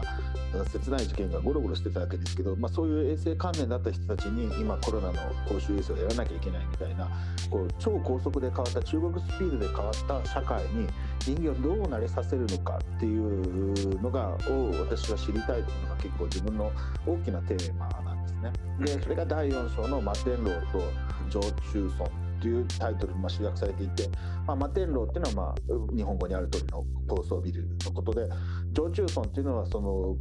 都市近郊の村でですね都市の拡大によってあの行政区画としては村なんだけどもあ実質的な都市に飲み込まれてしまった場所っていうことなんですね。つまり農村農民として生きてた人たちが、まあ、気づけば都市民に都市に包囲される農村が都市を包囲するじゃなくて都市が農村を包囲するみたいな時代がやってきていると。でそういうこうなんだろうあの今中国の若い人たちってむっちゃ教育レベルも高くてソフィスティケートされてて洗練されてるわけですよ。でそういう人たちは新しい新時代の中国生きていくのは何の問題もないけれどももう一昔前の中国人は今の中国生きていけんのっていうのもあるしあるいは今生きてる我々はその一世代先の未来に生きていけんのっていう話これは日本でも結構共通してる部分あるんですけどこのドッグイヤーみたいな言われ方するようなその高速に時代がなんかしのスピードが速くなってるような気がする今の時代にどうやったら人間ってこう変われるのかしらっていう、まあ、素朴な疑問があるわけですよね。まあ、そういう話をあの、まあ、中国のゲティモノ食の話とかとあの組み合わせてですね書いてましたでなんでゲテモノ食かっていう話なんですけれどもあの、まあ、SARS2000 年代初頭にあの中国でから始まった流行したコロナウイルスのあの病気の SARS っていうのは仙山港があの仙山港という野生動物が、まあ、中間宿主と言われていて、まあ、それをまあ、ジビエというかあの あの食ってしまったことからまあ広がったというふうに言われてるんですね。だからもう仙山湖食うなってその時散々言われて法律作ったはずなのにだから気づいたら今中国人まだまだむっちゃ食ってるやんけっていう話になってる ででなんだろうその中国共産党のですね凄まじい独裁権力で監視国家を築いたはずの中国なのに先端国を食うことも禁止できないようなそのなんだろう社会のコントロール能力みたいなのがあるわけですね。つまりその長期的に人々の習慣を変えるっていうのはもともと難しい課題なんですけれども我々日本でも結構やってきたわけですよ。その昔の映画なんかを見ると日本のその当時の日本と今の日本の街っていうのは全然変わってて人の生き方も変わってるわけですけれども中国はそれができてるのかできてないのかっていうと、まあ、そんなにそ飛び抜けてその人間の習慣とかですねが監視を変えることに成功しているとは思えないわけですね。でこれを今後どうしていくのかっていう時にこれデジタルの力でできるのでしょうかできないんでしょうかっていうことをまあ考えてみたというような話になっています。信用スコアによる一種の難事によって人々を動かせるのかっていう話ですよね。そうですね、うん結構難しいんじゃないかなっていうふうに私は思っちゃうんですけどどうなんですかねこう。難しいとこであの最初の本当に最初の話に戻ってくる感じであのやっぱり我々の印象としては中国ってなんかスマホがすごい発達していてここで何でもできちゃってみたいなあの、まあ、深センに対する興味みたいなのは最初はそんなあたりだったと思うんですけどもやっぱりあの最初のあたりでいやそうではなくてなんか人も大量に排処理してそのアナログな部分と組み合わせた形でデジタルっていうのがのしてきたんだよっていうのがまあ前半の話だったで後半に入ってで一方でそのまああのここには書いてるけど一方であの我々もまた中国の人たちもあのウィズコロナだなんだっていうご託は述べつつもでもまあそのうち終わるんだよねみたいな話っていうのは、まあ、確実に持ってるでどうなんでしょう？あの個人的には中国ぐらいだともう国内ではほとん出てないしまああの99%はもうコロナなしで終わりだよねこれはみたいな雰囲気が漂ってるのかなと。でまあそうなるとじゃあみんな元に戻っていいじゃんっていう話になってるんじゃないかなと。で日本もまあもう間もなくするとそうなるんじゃないかなっていう気がしているんですけれども今戻ってるっていうのはやっぱりそのもともとコロナって永続的なものじゃなかったからそういうそういうものではない約束だったからっていうことも影響してるんじゃないかただあのそこにこういろんなも人々を動かす仕組みみたいなのがでここにプラスある程度の強権加えればあのここまで人々をあのコントロール抑えられますよっていう実績ができてしまうと、まあ、今後それをあのどういうふうに使っていくかでそこでは多分動員されるのは単なるその、えー、電子的な面だけではなくてそのやっぱりあの社会的なその、まあ、再組織再編みたいなものをあのやってしまった中でで今後それをどう使いましょうかっていう話は当然出てきますよね。うん、おっしゃる通りです。うんから、この辺そのまあコロナの状況がはあのがすぐ戻ったっていうのはまあそれはみんな戻るつもりだからそうなったんでしょうって面もかなりあると思うんですけれどもでもあのコロナ禍の状況みたいなものを実現できるあの、まあ、実績とそれからそのためのテクノロジーこれはあのネットのテクノロジーもそれからあとその5人組の世界もあの含めての話ですけれども、まあ、それが完成したと。で一つにはそれは他のところでも何らかの形では別のあのちょっとフォーマットは違ってもあの使えそうな話ではあるしでそれ日本も含めて使えてしまうしまた中国でも中国ではあのすでに実績あるのでどんどん使われるでしょうとさてそれに対してどうしましょうかっていう話ですよね。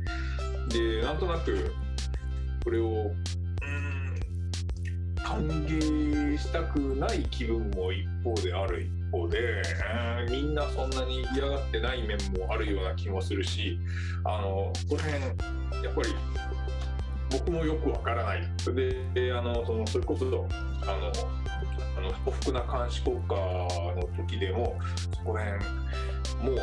諦めるしかないよね。それはそういうふうになっていくんだよね。みたいな。ただそれを多少は悪くない方向で実現するのを今後考えていくんだよね。みたいな。まあ、そうはっきりは言わないにしてもなんとなくそういうふうな雰囲気が漂わされていたんだけれどもやっぱりこの本も最終的にはそこら辺に行き着いてるのかなっていう気はしてます。で高木さん的にはやっぱり、うん、まあそうなっちゃうんだろうねっていう感じの印象をお持ちですよね。この書き方を見ると。そうですね。あのなんか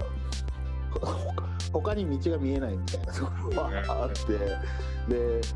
でただそれをなんか中国の人がすんなり受け止めるかっていうとそんなことはないっていうふうに思ってたわけですがそれそれがコロナで結構すげえ進んだじゃんっていうのが私の中で一番の衝撃は多分そこなんですよ。このなんかこの海線山線のこの中国人があのスルッと受け入れたっていうのが結構衝撃であの一番その第4章の最後の方にですね女性作家の蒋宝州さんジャン・ファンジョーさんっていう方があの、まあ、こんなこんなに人かあのパンデミックに対抗するためという錦の御旗を埋めて一気に進展しかつ人々が抵抗することなくすんなりと受け入れたことに危惧を呈したって、まあ、私は書いてるわけですけども、まあ、これって多分中国の知識人の間でもあの衝撃的な事態であって、うん、でだからこのコロナで起きた中国社会の変化ある種不可逆的な部分はあると思うんですね。でこのこのやり方がどんどん進む部分はあると思います。で私はなんかそれをなんか全て否定するつもりはなくてっていうのもなんかもう私個人がですねなんかもうあのなんでしょうもうダメ人間すぎてですねあの、まあ、あるある程度こうコンピューター様に支配していただかないとまっとうな社会生活を送れないぐらいのダメ人間なのであの早く支配してよみたいなところはあるわけですよ。でっていう、まあ、そういう素朴なところもあってあの中国のね私が取材してるような中ではもうすごいダメ人間がたくさんゴロゴロいるわけであのそうした人間はですねあの啓蒙というかあのこう助け舟を出してですね君たちこういういいやり方をした方がいいんじゃないのみたいなのを待ってですねあの正しい選択をするのを待つみたいな形ではなくてもうちょっとあの狡猾な手段でですねあの正しい方向に導いた方が話が早いんじゃないのっていうふうに思ってしまう部分もあると思うんですけどただそれそれで出てくる弊害っていうのはおそらくたくさんまたこれから出てくるのであって、そういう意味でやっぱりあの、まあ、これから問題はたくさんあるんだろうなと思います。ただただ最終的にそっちに進むのはおそらく間違いなくて、そのその中で少しでもいい方向に着地するっていうのをま考えなきゃいけないしで、まあ、日本のデジタル庁をはじめとする日本のデジタル化の改革っていうのが、ま今回こそはと言われてますけどそれがどこまで進むか私にはちょっと分かんない部分も大きいんですけれども、うん、うん、ただ日本もそう進むんであればやはり日本においてもなるべく良い形であのそっちに進むのはもはや致し方なしとしてもなるべく良い形で着地する方向を模索したいっていうのはありますよね。はい、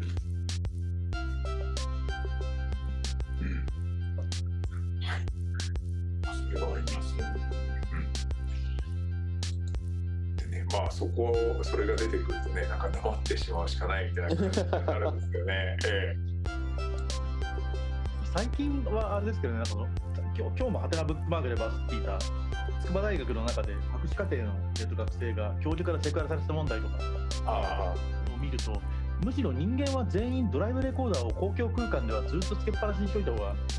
いいんではないかと思っていてあれそのなんだろう会社の中とかでもすごいいっぱいある気がするんですよ。であの多分プライバシーが世の中を良くしてることと悪くしてることが両方ある気がしてて、あのログが取れるところは全部ログを取った方がいい世の中になる気がする。僕はしてるんですよ。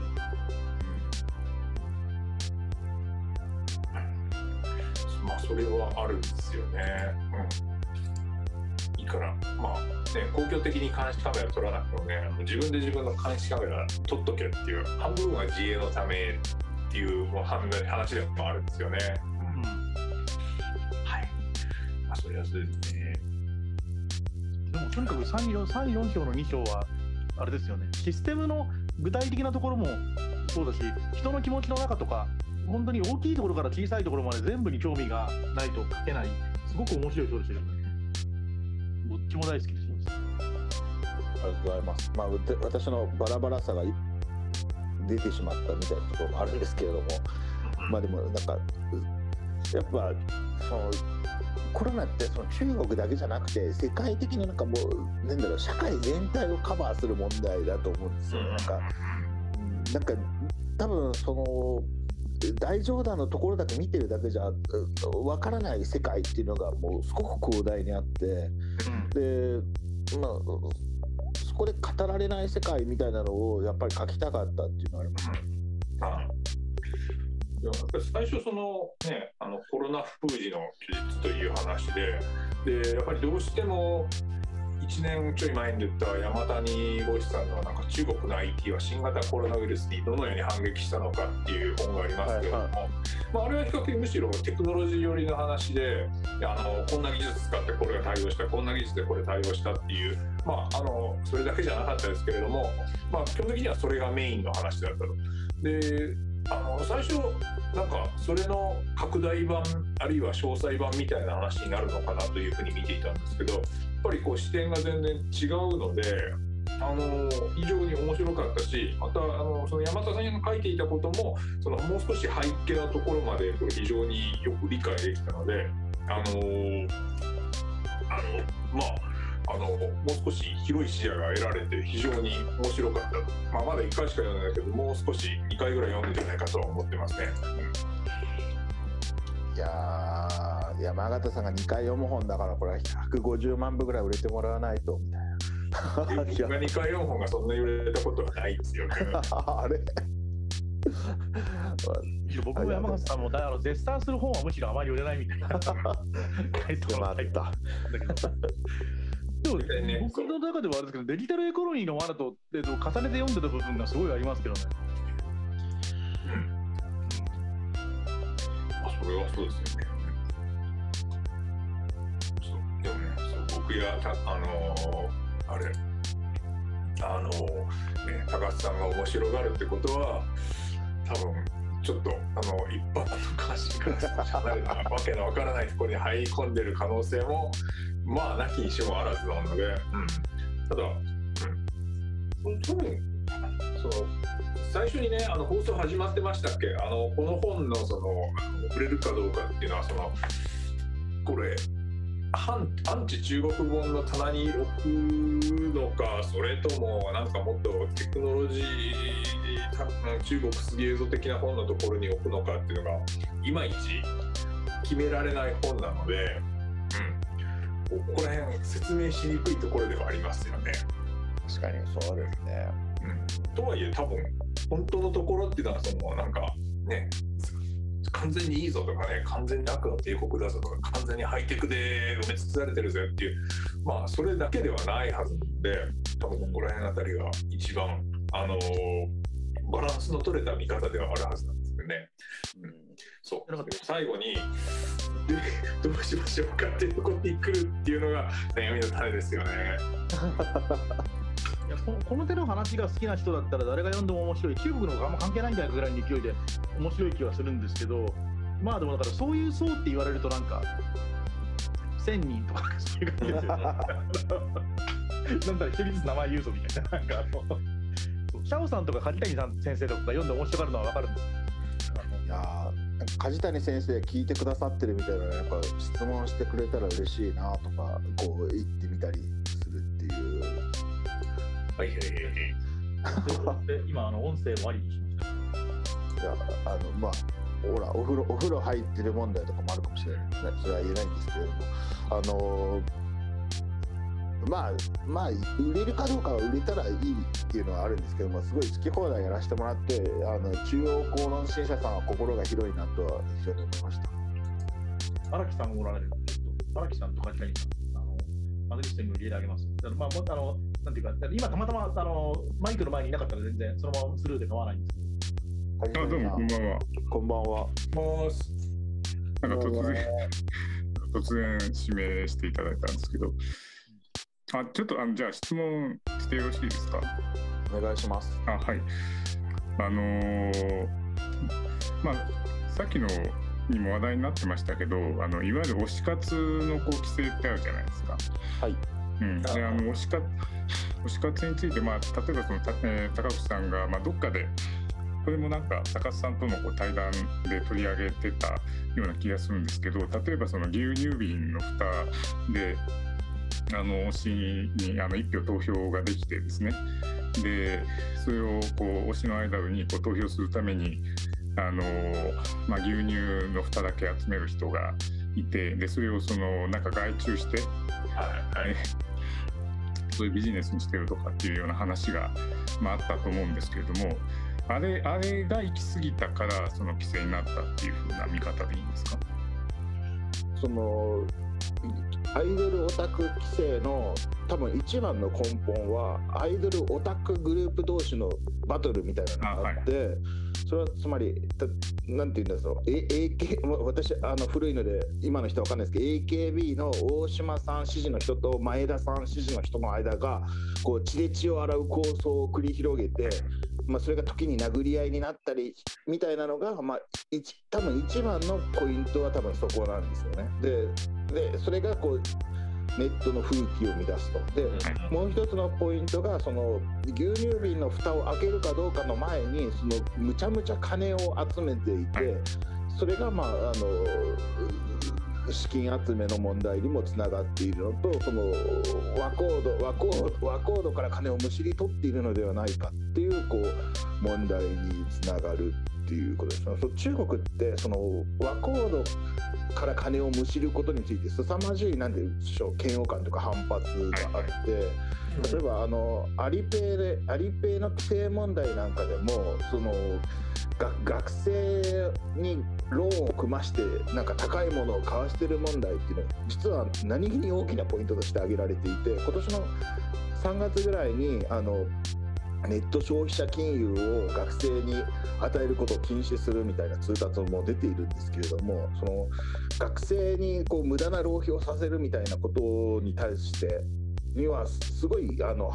なんでしょう社会の批判が強いんですよね。でそれを政府が組むっていうところもあってそのあなぜアイドル規制はっていうのはあのすごいいろんなところからの問題が入ってるんですけど、まあ、その汚いアイドルファン同士のバトル金集めそれと、まあ、あのいわゆる主流文化って言われてるようななんかあの角刈り人民軍解放軍兵士かっこいいみたいなところとかけ離れたようなそのなよっとした中性的な男子がいいとかそういう、まあ、いろんな問題が積み重なった挙句にこう今回発動したっていうところがあるかなとは思ってます。その金集めなんですけどもこれは基本的にその、あのグループの元締めがあの金が落ちるような仕組みになってる。つまりだから若者たちがこう搾取されてるっていうふうな構図ははっきりあるんですかそうですね。あのめちゃめちゃ中国でそれで面白かったのがそのアイドルオタアイドルファングループ向けのあの管理サースみたいなのがあってあの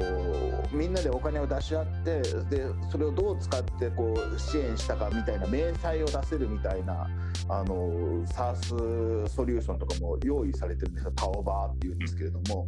なんで、まあ、それでお金がすごい出てくるのも分かっていてでその誰がどこのグループのどこのどのアイドルのあのファン組織がいくら集めたから何票入ったみたいなそのなんかもう金と選挙みたいなのもかなり明確に分かるようになっていて。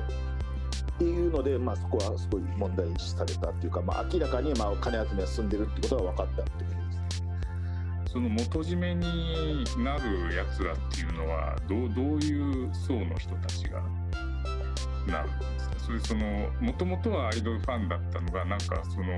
これをこうビジネスできるなっていう風な才覚があるやつがこうなっていったのか、まあ、それともなんか初めからこうこういうやつらをカモにできるっていう風なそれ多分両方あって、そのお金を集めて持ち逃げしたりとか搾取したりするようなものもあればもう、まあ、結構真面目にお金をあのなんでしょう運用してあのファン活動にやってる人も、まあ、だこれも団長って言われるんですけれどもそのファングループのファントゥアンのトゥアンジャンっていうのはあのいるわけですね。で結局その何でしょう分業体制っていうかそうみんないちいち全部やってられないのでその誰かまとめてくれる人に全て託すみたいなっていうのはそのアイドル活動だけじゃなくて中国の中ですぐあるわけですよね。うん。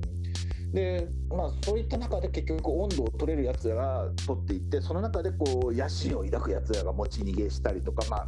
搾取していく。で、まあ、ある程度の搾取は多分もうみんな分かってると思うんですけど、まあ、全部持ち逃げみたいなのにすると大問題に発展するなるほど。いや、なんか、こう、アイアイドルで飯を食うみたいなのが、その、なんでしょうアイドルオタクのそのトップを務めることによってこう結構なお金を得られるみたいなふうになるのがこう中国のギグエコノミーの面白いところだなとは思ってるんですけどそのなんでしょうあの何回か取材させてもらってるその日本のマーケターの人でアイドルグループのトップの人とその交流してるみたいな人から話を聞いたらその今回のあの規制はウェルカムであると。その我々、はい、我々はこうこの今までこう苦しい戦いを強いられてきたがこの規制によって純粋なファン活動を務めることができるとか言ってるらしくて すごい面白いなと思ったんですけれども。まあでもそれで済まないだろうなと思うんですけど結局なんか結局札束で戦うっていうのはなんかまあ中国いつも最終的にそこに落ち込むのでまあいつまでその習近平様による正論なサイバースペースが保たれるのか、まあ、全くよくわからんっていうのが、まあ、私の見立てですけど。まあ、うまくいかないだろうっていうのは、それ受験戦争とか、まあ、いわゆるこうシュワンチェーンですよね。あの、はい、えー、受験、あの、まあ、私的なその学習費用を削減するっていう風な名目ですけど、結局やっぱり受験競争はやまないだろうっていうふうに高口さんは思ってますか思ってますね。あのもし受験競争を止めることができるとしたら別の逃げ道を用意しない限り、あのもう中国人がその一発逆転で身分上昇できるチャンスって大学受験しかないわけですね今の時点で。でそれをなんか止めておいてなんか己の己の分をわきまえて生きよとか言われて納得するやつは多分いないと思うんですよね。なのであの受験競争が今回の規制でやむことはないと思ってるんですけどただ、なんでしょう、まあ、先ほども申し上げた通り今回のコロナ本をもを書いてってというか、まあ、今回のコロナにおいてのその中国専門家としての一応高口君という人間の最大の驚きっていうのは中国人がこんなに素直に言うことを聞くようになるとは思わなかったっていうところにあるわけです。なのでその中国共産党の政策運用能力が実はなんか高口の見立てを超えてもうすでにワン段階アップしていてですねその教育規制にしてもアイドル規制にしても高口の思惑をはるかに超えて人民をコントロールできるようになってるみたいなことになっていたらもう引退しかないなっていう感じなんですけどいやまあそこはちょっとまだ分かんないですね。えー、ね。全然別の話として、まあ、今回のやつってそのあのお二人がお書きになった幸福な監視国家中国のある意味で続編的なものでもある。なんかそれをあの、ね、具体的なその展開編みたいなあの位置づけもあるような本だとは思うんですけどもやっぱり一つ個人的に気になっているのがその幸福な監視社会国家の中でその市民社会をどう位置づけるかって話が一つ大きくなっていてであの日本その前の本を読んだ時にもちょっとそこら辺市民社会って何よって考える時にあの僕町内会とかそれからあとね消防団とかそういうのに少し入ったりしてるのででこれは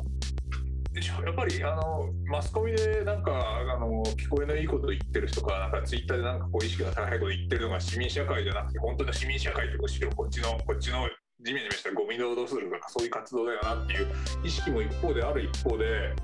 今回のそのコロナ封じの話においてはそのすごい人々が動員されてその町内会みたいな組織みたいなものが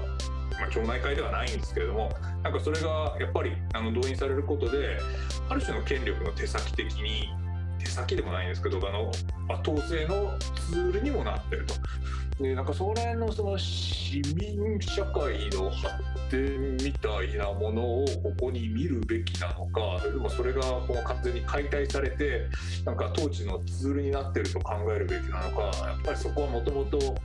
曖昧なものなのかっていうのをちょっと考えてしまった面があるんですけれども、そこら辺どういうふうに位置づければ良いのかっていうのは何か示唆はありますかね？アメリカの民主主義サミットに対抗して中国政府が発表したあのレポートの中国の民主によると、うん、その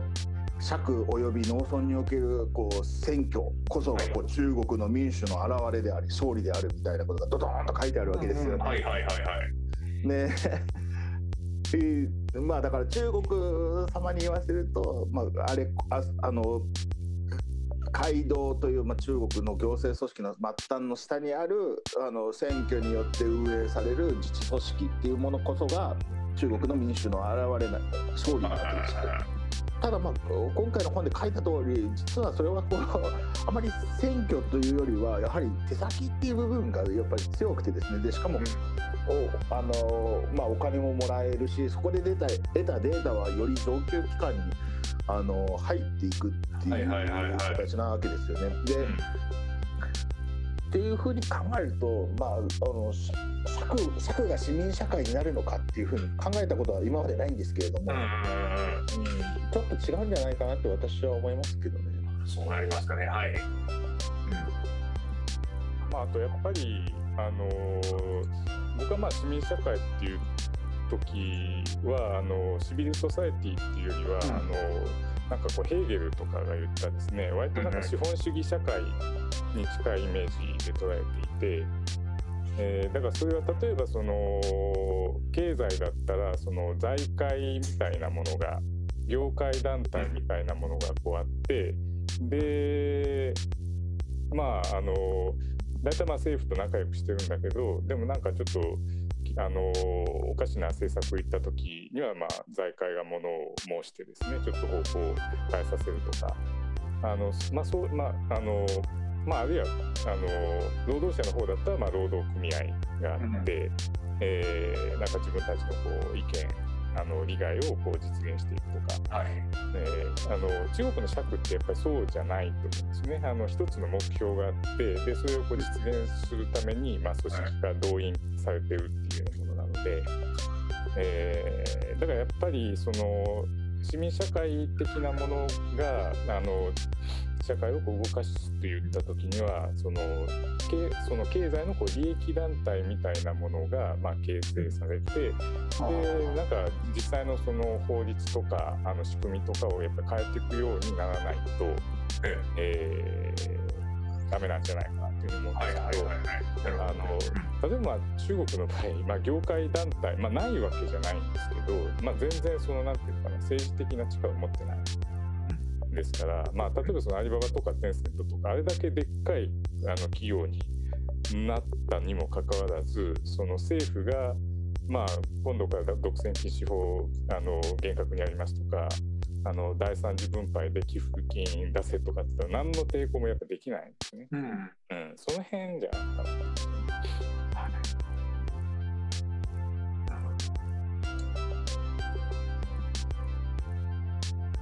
人口の1割ぐらい党員だともうなんかどこまで市民だか分かんなかったりします、うんうん、あと昔に比べると国営企業もまあまあマシになってきてるというかほんあのまあ、ももちろん今でもダメな会社はダメなんだろうけどそうじゃない会社も多いじゃないですか、うん、元が国営だったんだけど、うん、そうするとなんていうかどこまでを公的機関って言うんだろうみたいなのが、うん、あの曖昧になってきてるものがあります、あの境目は非常に曖昧ですよね、えーまあ曖昧だからなんかあの今回のコロナみたいに、まあ、動員ができちゃうっていう、うん、あの公と市の線引きがないんであのだから、まあ、そこで高口さんの話とつながると思うんですけどもあの平時っていうかだからこれまではなんか死のあの私の塊っていうかなんか高徳心のかけらもないようなこう民がうじゃうじゃいたはずなんだけどもいざコロナと戦うぞってことになるとなんかこう一色になっちゃう。うん、私的なこう振る舞いは一切許さんみたいなものが出来上がっちゃうのは結局なんか講師の境目が曖昧だからじゃないかなっていうふうに僕は思ってます。でもなんかその梶谷さんのその講師の曖昧っていう話はその1冊目のご著書からもすごい展開された話で私なんかそれで勉強しててすごい納得なんですけれどもでもここまでその講師が曖昧っていうのはそのグラデーションがあるっていう話だったはずなんで、こうこう一色なのにこんなに抵抗感なくこうお前ら屈服しやがってってちょっと衝撃ないですか？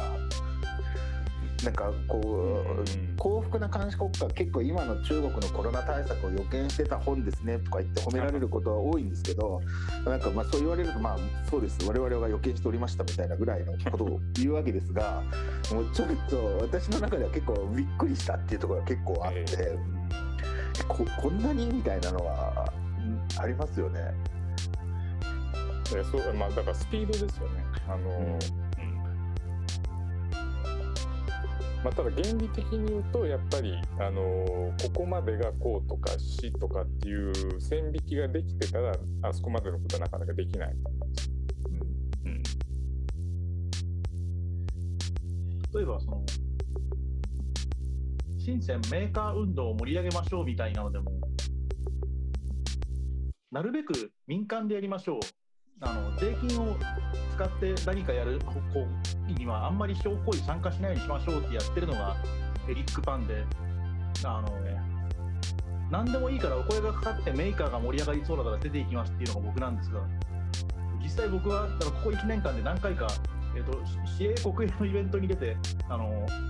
そんなにたくさんではないですけどあの登壇料とかもいただいてるんですがこれ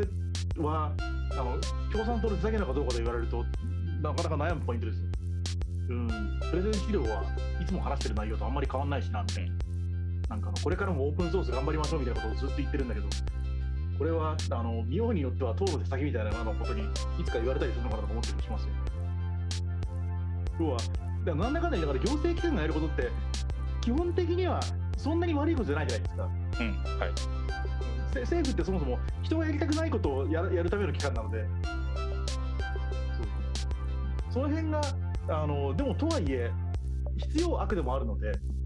そんなになんていうか今でもバカでかいおやつ仕事を抱えてるあの国がこのまんまでいいのかなみたいなのはみんな思ってるとは思うんです僕もメーカーイベントまで国がやる意味ってあんのみたいなことやっぱ思ってるわけでそこがそのなんかきっちりこれはこうこれはしって分けてる国ではなくてグラデーションになってるわけですよね。なんかねどどこがどこから海でどこからこう川になるのかわからんみたいな水域みたいなのが広大に広がってるわけですけれども、うん、それがなんかこう公のパワーが強くなった時にこう全てが公になっていくっていうのはやっぱちょっと危険な香りはしますよね。あそこはその難しいところだっていう特にまあ、中国はさておきそれ以外のところではね一応民主主義の世界では政府というのは人々が選んだあの人々の延長であるはずであって別にそれは市民社会と対立する必要は全くないではないかとあの市のあの一部をまとめたものがこうでしょうみたいな話というのも理屈の上じゃ成り立つわけでそのなんかその線引きっていうのはどうしてもやっぱり辛いものがありますよね。という話を昔リチャード・ストールマンと喧嘩しましたが、はい。あストールマンはどうどういう考え？ストールマンは、いや、お前、政府なんて絶対信用しちゃだめで、それはあのこの我々のあの私的な部分とは完全に厳然に一線を区切るものであると。でだからあの、出せるもの、出せないものは、俺の中ではすっぱり分かれているっていう、そういう立場のもちろん彼ですからそういう人だったんですけども、うん、でもやっぱりお互いモヤモヤしたかまあ彼はモヤモヤしてないな。こっちはモヤモヤしてましたね、うん、ストールマン現実的にどう回るかとかにはほとんど興味がないタイプ。おっしゃる通りです、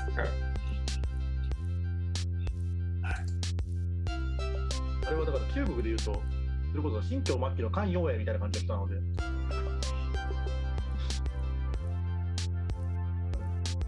そのストールマンが言ってる話が、えーと、現実的な選択肢になることはありえない気がするんですよ。うんうん、それはなんかあのアメリカは結構そういう現実的な選択肢ではならないんだけど理想はバキッと出すとか結構多くてそのなんか人から強いられる勉強は一切やるなみたいなことを言う教育の専門家とかちょっとまたお前の周りにしてのドクターばかりだろみたいな。しかもあなた多分教養ない人間と会話があの1秒も成立しないだろみたいな。なんでそんなに学校嫌いって言うんだ、お前ずっと教授以外の仕事やったことないだろうみたいな人が、まあ、あの国はそういうピーキーな人が偉くなれるから、それはそれですごい国だなとは思うんですが。まあまあまあ、それは、うん、アメリカに限った話ではないけど。ね、ピンク・フロイド大学卒の人が揃っているピンク・フロイドがね我々に教育は必要ないとかいう歌を使ってねヒットしちゃうっていうそういう世界ですからね、うん、それに対してその中国のあのそういう自慢ヒッピーがいない様子っていうのはちょっと魅力に映ったりもしますよ。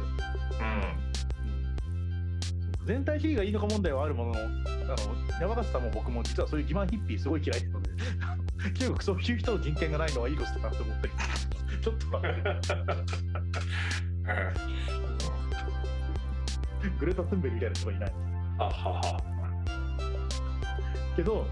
まあでもあれです今はまあまあうまくやってるのは間違いないもののこの後どうやってうまくやっていくのみたいなのはいろんな立場から見てもすごいあのなんていうか注目のポイントですよね。そうですね。まあ、多分あのコロナ対策って話でいうと中国はこれからこのままゼロコロナずっとやるしかないんですかねそれともなんかどっかで開けざるを得ないと思うんですかねどういうタイミングでっていうのはみんな知りたいところではあるというか個人的にはいつになったら俺は深センに行けるんだっていう話で興味あるところではあるんですけどそれってなんかこう態度の変化ってあるんですか？特にいやあのなんか例えばソーシャルディスタンス誰も守ってないとかやっても意味ないなっていうコロナ対策が一瞬で経過化してみたいなのあると思うんですよ。うんうんただ、今でもあのやっぱりデルタ株入ってくると結構バッて指数関数的に広がるんですよね。あだから1から100は結構、100は言い過ぎかな、でも1から数十は月1回ぐらい中国のどっかではあるんですよ。なので、今の厳格な体制はそれなりに理にかなってるような気はしてます。うんうんうんただ、えーとうん、ただ総量規制で、あの例えば1000人、1日1000人ぐらい外人入れてもいけんじゃないのみたいな風になるのは、そんなに遠くないと思います。ああ、なるほど。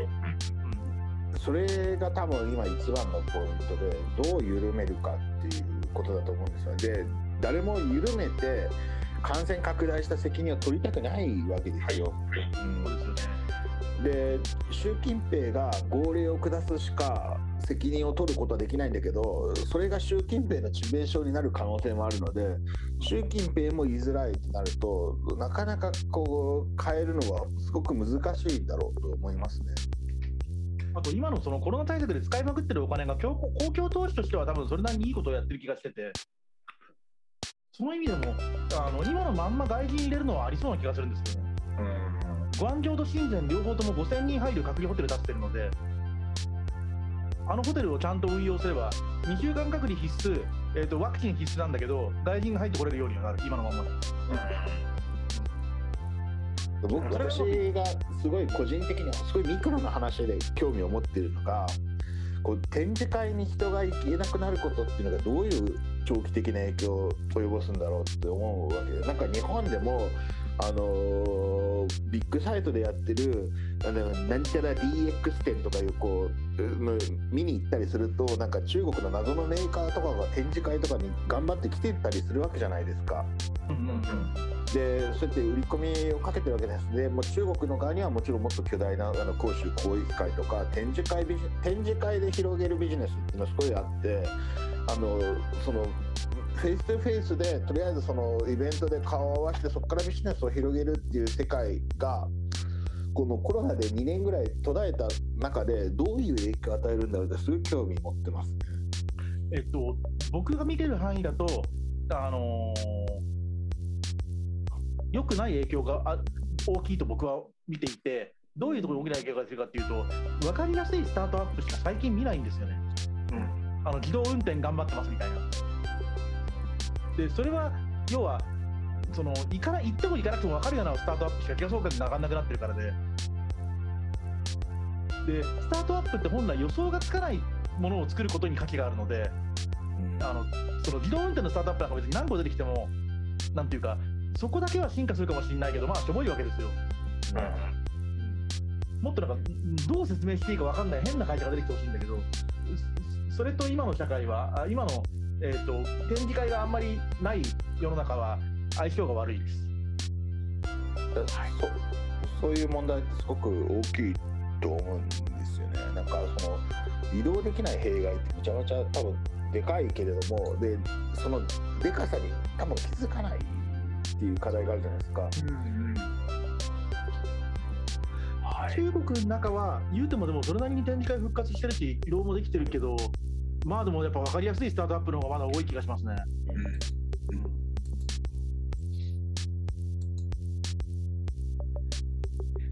荒木さん、せっかく来ていただいたら、一言ぐらいいかがですか？はい、ありがとうございます。あの、高橋さんのそのプレゼントのあの記事、読みました。すごく面白かったです。あのえっとまあ、政府によってその政府にとって不都合な情報が消されてあの、まあ、ワクチンとかもそのみんなの人民統制に対して自然な感じでこうあの、まあ、彼らの都合のいい方にこう行かせるっていうやり方っていうのは、まあ、すごい上手だなと思うんですけどもあの最近中国共産党があの共産党員に対してあのお前らなんかすべくも言わずに3人目の名誉みたいなことを言い出してるようなんですよね。であのなんか少子化に関しては結構中国政府としては、まあ、コロナというか長期的にはやっぱり彼らは大変あの深刻に考えてると思うんですけども、まあ、そういう点においてもこういうこのな SNS とかこう緩い感じでこう人民に対してあのやっぱり子供もねみたいなことを本気でやってくるんじゃないかなっていうことをちょっと思ったりしたんですけどもどうどうなんですかね高口さん的にはこの少子化という問題に関してなんかあの何かいろんなことやってきそうな気はしますでしょうか？まあ、少子化対策っていうのはすごいいろんな取り組みがあってで社会の模範である共産党員が率先して3人目産めみたいな話っていうのが出てきても全然不思議じゃないと思うんですね。ででもそんな簡単になんか先制国家だから共産党員だから3人目産めってはい産みますみたいにならないだろうとなんかあの表立ってあの問題になるようなことじゃは行動はしないかもしれないけどはんなりとそれに抵抗していくっていうのが中国の在り方だっていうのが私の持ってる中国観だけれども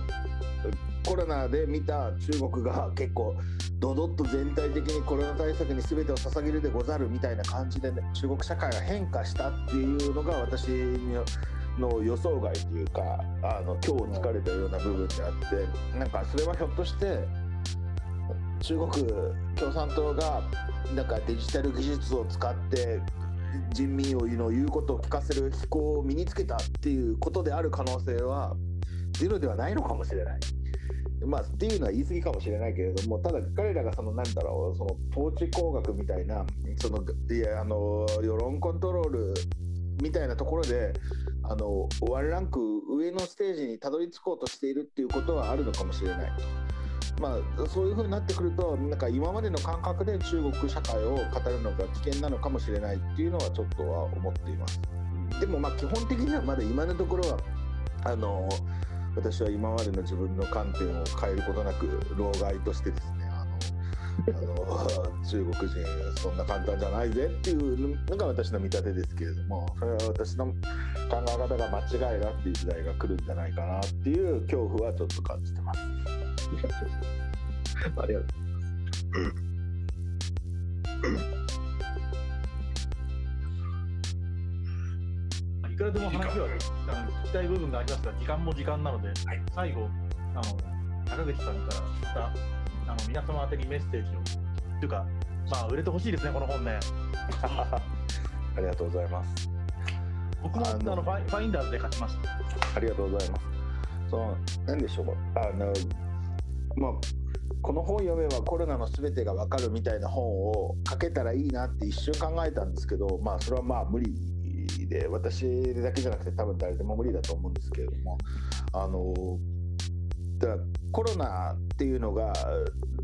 中国社会をどう変えたのかっていうことも分かるし中国社会っていうのは何だったのか何なのかっていうのがコロナによって結構こうむき出しにされたっていうところはあると思うんですよでその部分はすごくうまく捕まえて書くことができたんじゃないかなというふうに、